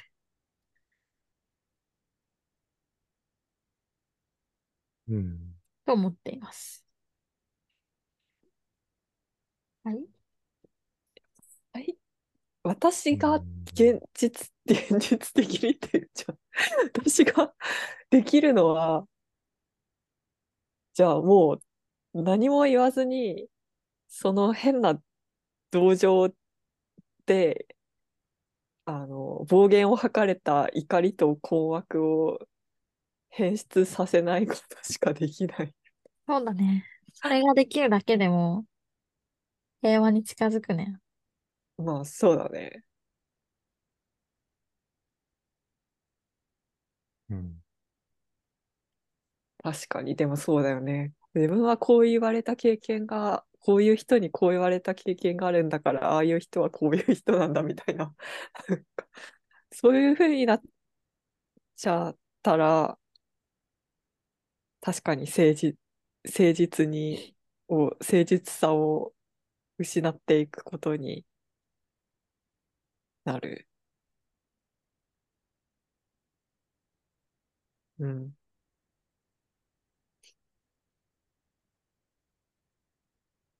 うん。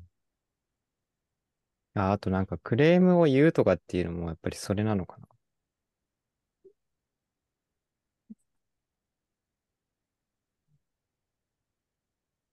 クレームを言うか。クレームを言う。なんかこの前僕さ、インフルエンザの予防接種を受けようと思って、うん。あのー住んでるところのすごい近くの病院にあの行ったんだけど、えっと、問診票を事前に書いて渡して、待ってたら、あの、名前呼ばれて、えっと、今回のお金はこれになりますって言われて、あれ、まだ打打ってないんですけどって言ったら、あれ、そうでしたっけ？って言われて、で結構待たされてです、待たされてたのね。うん。で、なんかそれで忘れられてて、いや、まだ打打ってないんですよって言って、あのーで、そのままにしちゃったんだけど、まあそういう時にもちょっと、いや、おかしくないですか？みたいなことを言った方がいいのかもしれない。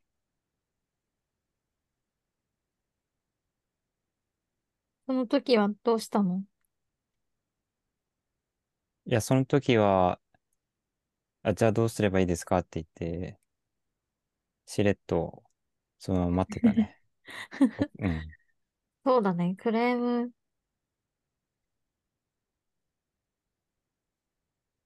ちゃんと、ちゃんと訴えたいときは訴えた方が。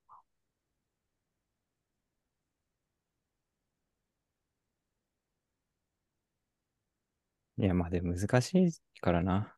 なんか、それで自分ができなくてもなんか、しょうがないと思うのも大事でもあるような気がする。うん。だったらできるときにやろうみたいできるときに、これも、できるとき。な。うん。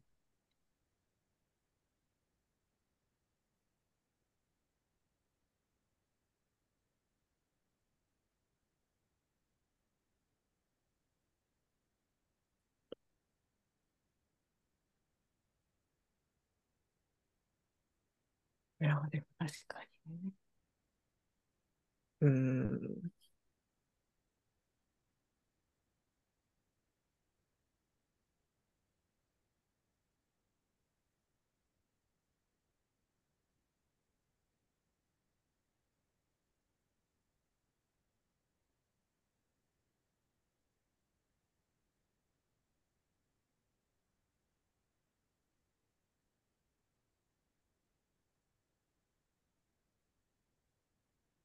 なんか、また話がずれるけど、その、こう、その女の人をカテゴライズしないみたいなので、そういえばって思ったんだけど、なんか今の、今のっていうか、なんか研究とかしてると、研究とかしてるとというか、研究に、研究室とか、そういう環境とか、環境では、こう、すごい、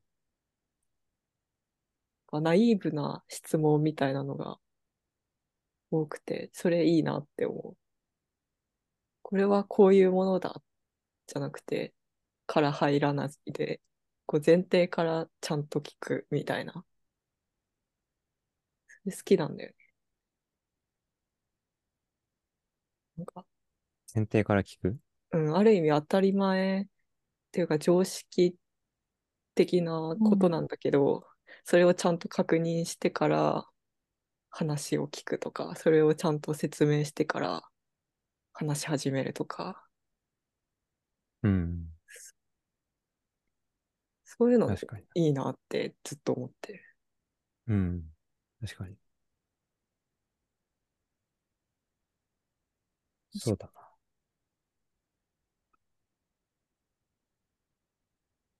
なんかまあ、うん、そうだね。それはいいことだし、いいことだと僕も思うし、うん、なんか、科学がこう、そもそも疑いから入る学問だなっていうのはずっと思ってるから、うんうんうんいろんなことをとにかく疑いまくって、だから最初の前提も疑う。うん。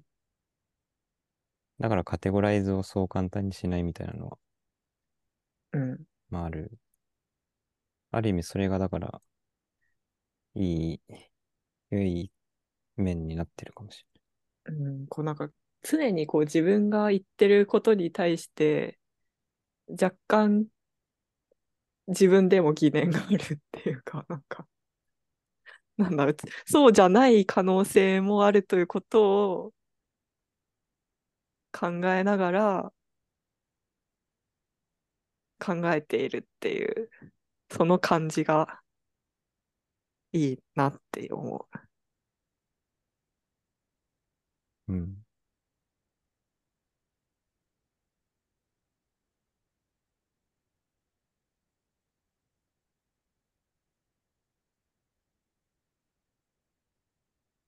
なんか全部そうだったらいいのにって思う。全部そうだったら。全部って何が全部なのかわかんないけど。全部そうだったらいいし、うん、そうじゃないときに、うん。なんでその前提なんですかと言い返したい。ああ、そう、そうなの。うん、まあ言い返したいし、言い返されても全然いいし。うん。そうだけど、なんか、たまに、でもその反面、こう、何かを思い込むっていうと言葉はあまり聞こえは良くないけど、何かをこう信じるっていうのも大事なことなような気がするかな。あの、というのはつまり、こう、疑心暗鬼にならないっていう意味で言ってるんだけど、うん。まあ、誰かが言ったことを、なんか、いや、それはおかしいっていうのは、本当は何か裏があるんじゃないかとか、なんかそういうことを、まあ、疑う、な、疑わずに信じることも、思い込むことも、まあ、重要なこと、時があるような気もする。うん。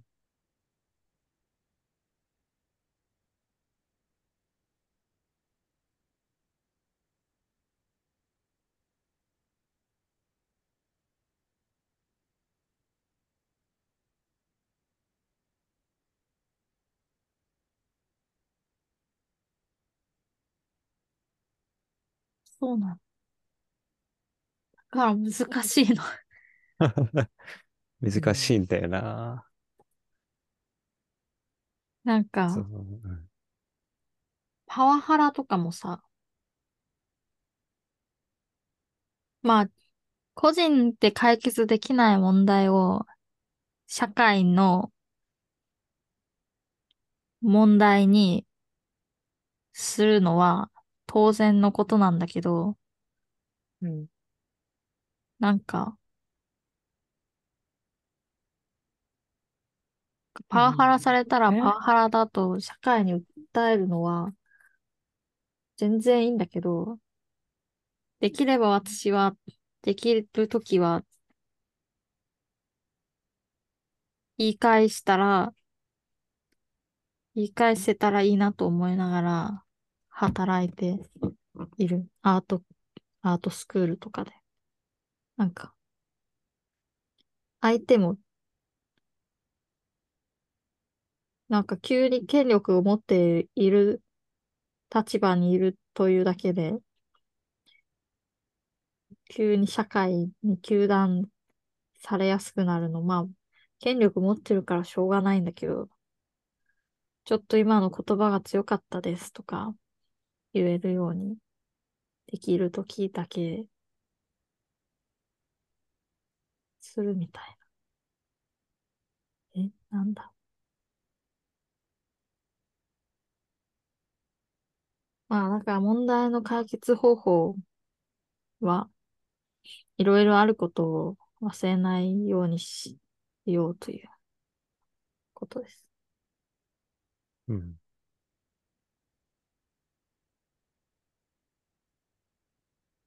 そうだね。ラクダさんがすごいのは、やっぱりそういう問題をないがしろにしないってところはいすや、ごいな。本当に、そううん。そうなんだよね。僕はそういうことではもう最近はもうあ諦めモードに入っちゃってるけど。確かに。うーん。か。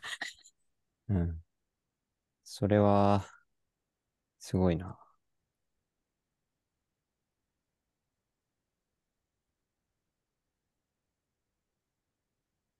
すごい。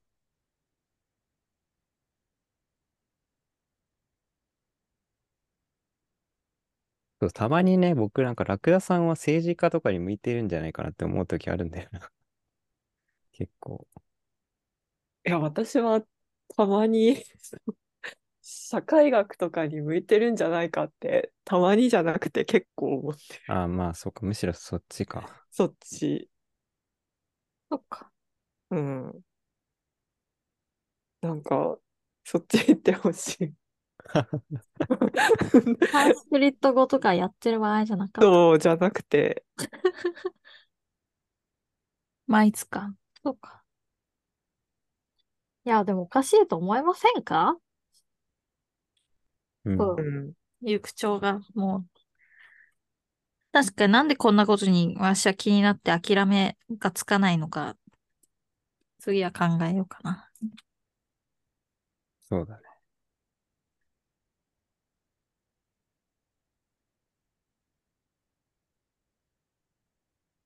面白いからなんじゃない？やっぱ。面白いからなのか。うん。確かに。カエル君的には面白くないからな、諦められて。けど、やっぱ面白いからなんだと思確かに。面白いからエッセイも脱毛する前に書くし。う。うん。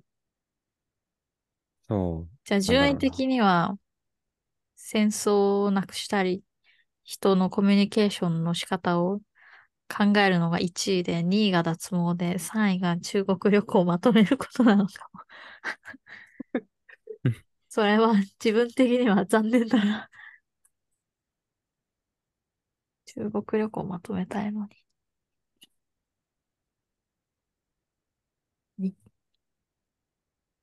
戦争で多分死にたくないからかも。うん。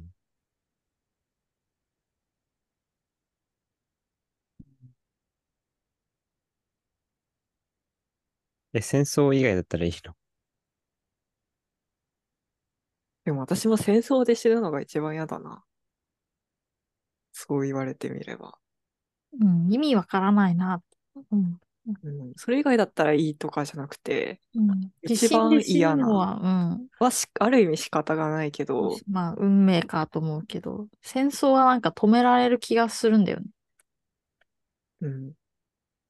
うん。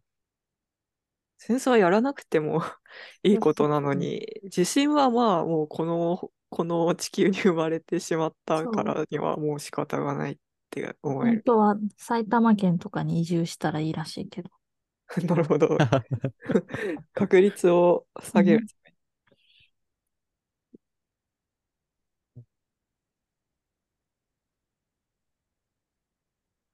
本当に戦争が起こると思思いすぎてるのかも。いや、でも逆になんで怒んないって思ってるのか。私は結構怒らないだろうみたいな楽観的な、あれなんだけど、なんで怒らないと思ってんのかよくわかんない。なんで起こらないと思う私は戦争とか起こるかもしれないから部屋片付けもしたり。こんな人、人とのコミュニケーション反省したりしてるのに。なんで起こらないと思ってるんだ。え、でもさ、それは結構あれじゃない？明日自分は死なないとみんな思っているみたいな感じで怒らないと思っているみたいな感じなんだけど。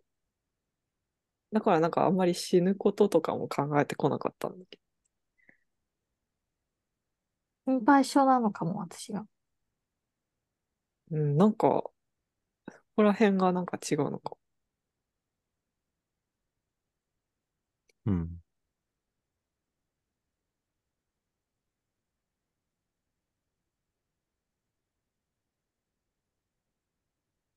ミシンやってるときは、戦争のことを考えないから、楽しい。絵描いてるときとか。ああ、無心になってるとき。うん集中してると。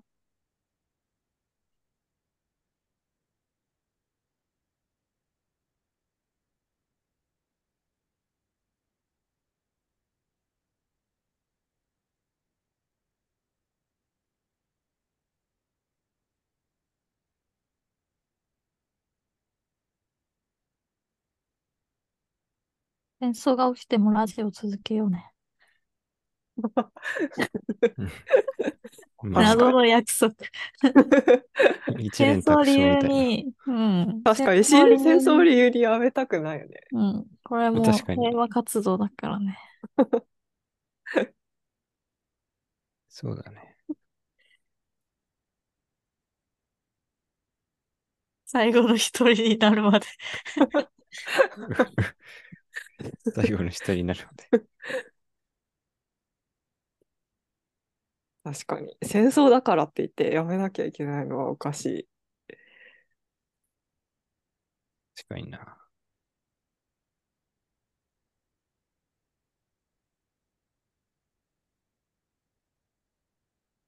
まあ今日やるの忘れてたんですけどね。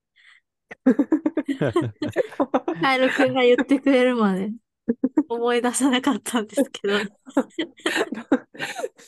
そうなのよ。そうなのよ。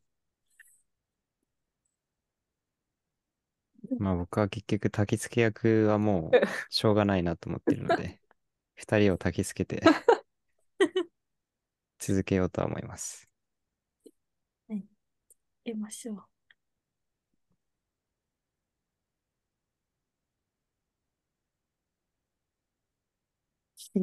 戦争になってもやるラジオ。うん、うん。いいね。今日のタイトルはこれにしようか。戦争になっても やるラジオ。あ聞きたくならない？あ、うん、聞きたくなる。どうだろう。かすごいえーいい題名だな。それでいいんじゃない？じゃん。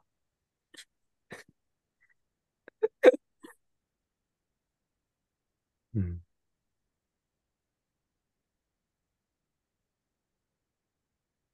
なんか話します？他に。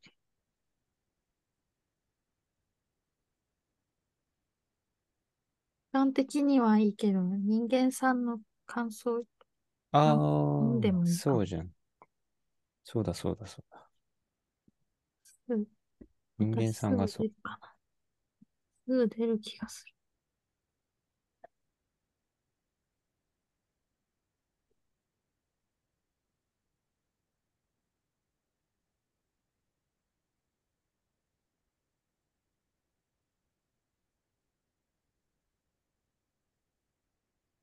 あ、でも人間さん さ、うん。なんか、この、配信の間隔や長さについての希望をさ、次はさ、1時間に 区切ってほしいえそうってくれたんだけど。そう、あのー一応、当書箱っていうアンケート機能をそう、その質リンクに貼ってるんですけど、そこのアンケートで2択で配信を2、3時間に区切っえ2、3時間の全体を月に2回程度配信してほしいっていう選択肢と、あとそれを1時間に区切ったものを毎週配信してほしいっていう選択肢があるんですけど、今のところまあ、人間さんが2回それ回答してくれていて、でそれをい一回。一、択ずつそう、なんか2 3前回のが長すぎたのかな。そうだね。まあ、人間さんだって常に変化してるしね。その時の気分だから多分。うん。一応今のところ人間さんの希望通りのそうだよ。配信をししてるので、ゲームマスターだよ。ゲームマスターになってくれてるので、他の人もなんか意見があったら選択肢に回答してくれ。ラジオを支配しています。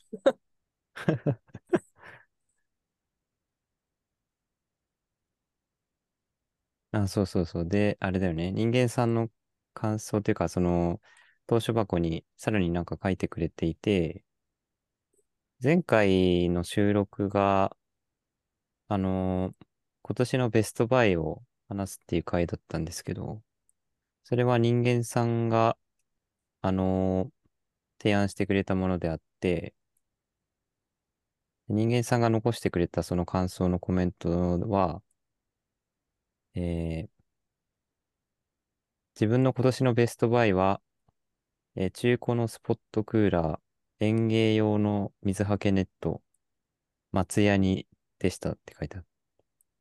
えーで、理由は、えっと、中古のスポットクーラーは、クーラーの置けない部屋に住んでいたため、えー2番、3番の水はけネットと松屋には、仕事で別の用途に使用して、無駄な労力を減らすのに役立ったためでした。えー全体的に楽しく聞けましたが、最初のこんばんはラクダです。こんばんはキリンです。こんにちはカエルですが、足並みが揃ってない感じが特に良かったです っていうね 感想私をいただいて。ところを、うん足並みを揃えないといういいところに気づいてくれてありがとう。うん。まあでも、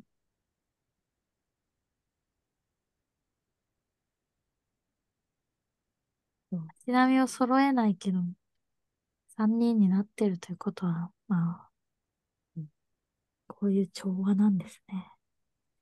うんね人間さんですねそうだね。次は人間さんの提案してくれた話題を、でもいいかも。話してもいいかうん。そうかもしれないね。も。難しいでも。人間さん、話してほしい話題がありますか？ネタバレ。ネタバレによって作品の価値が下がるという構造。逆にネタバレを受けてもその作品を主張したいというのはどういうことか。ネタバレと著作権、盗用との関係。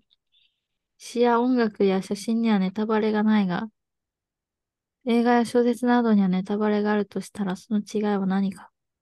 リメイク版の映画、再放送のドラマ、物語性とは独立した映像美としての映画の価値。人間さん、結構深いことを書いてくれてるなっていう人間印さんが。ゲストで登場してもらわないと確かに。ダメかもしれない。うんそう人間さんも、あの、ゲストで、えっと、登場してもいいっていうか、いいっていう回答もしてくれてるので、うん、実際呼べるよ。うん。おー時が来たら。時がき来たら出てください。ネタバレね。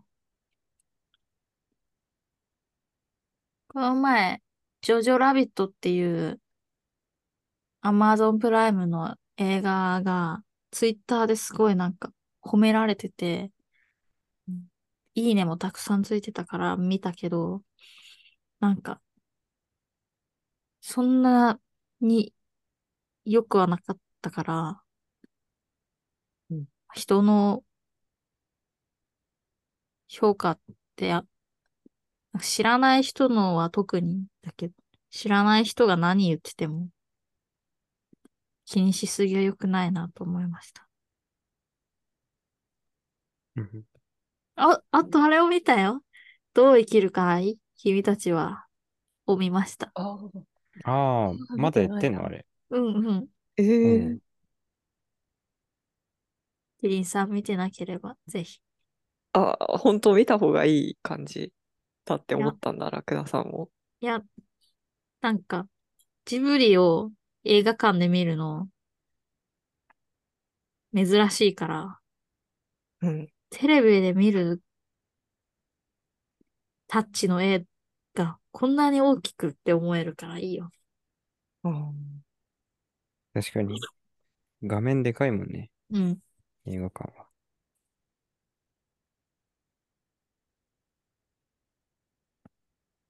まあちょっと言いたいことはたくさんあるけど、ちょ、ちょっとはあるけど。うん。あ、面白、面白めだった。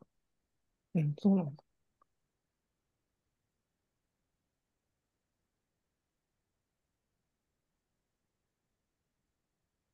けど、なんか友達も最近見て、うん、感想が同じ感想の部分があって、うん。宮宮崎駿がもう死んじゃうんだなって思ったっていうのが 友達言ってて、私も、あ、それ思ったよってあ。って、面白かった。はい、ネタバレです、これ。ネタバレされてたんだ。ネタバレしてしまいました。いや、でもネタバレじゃないです、これは。確かにそんな感じかも。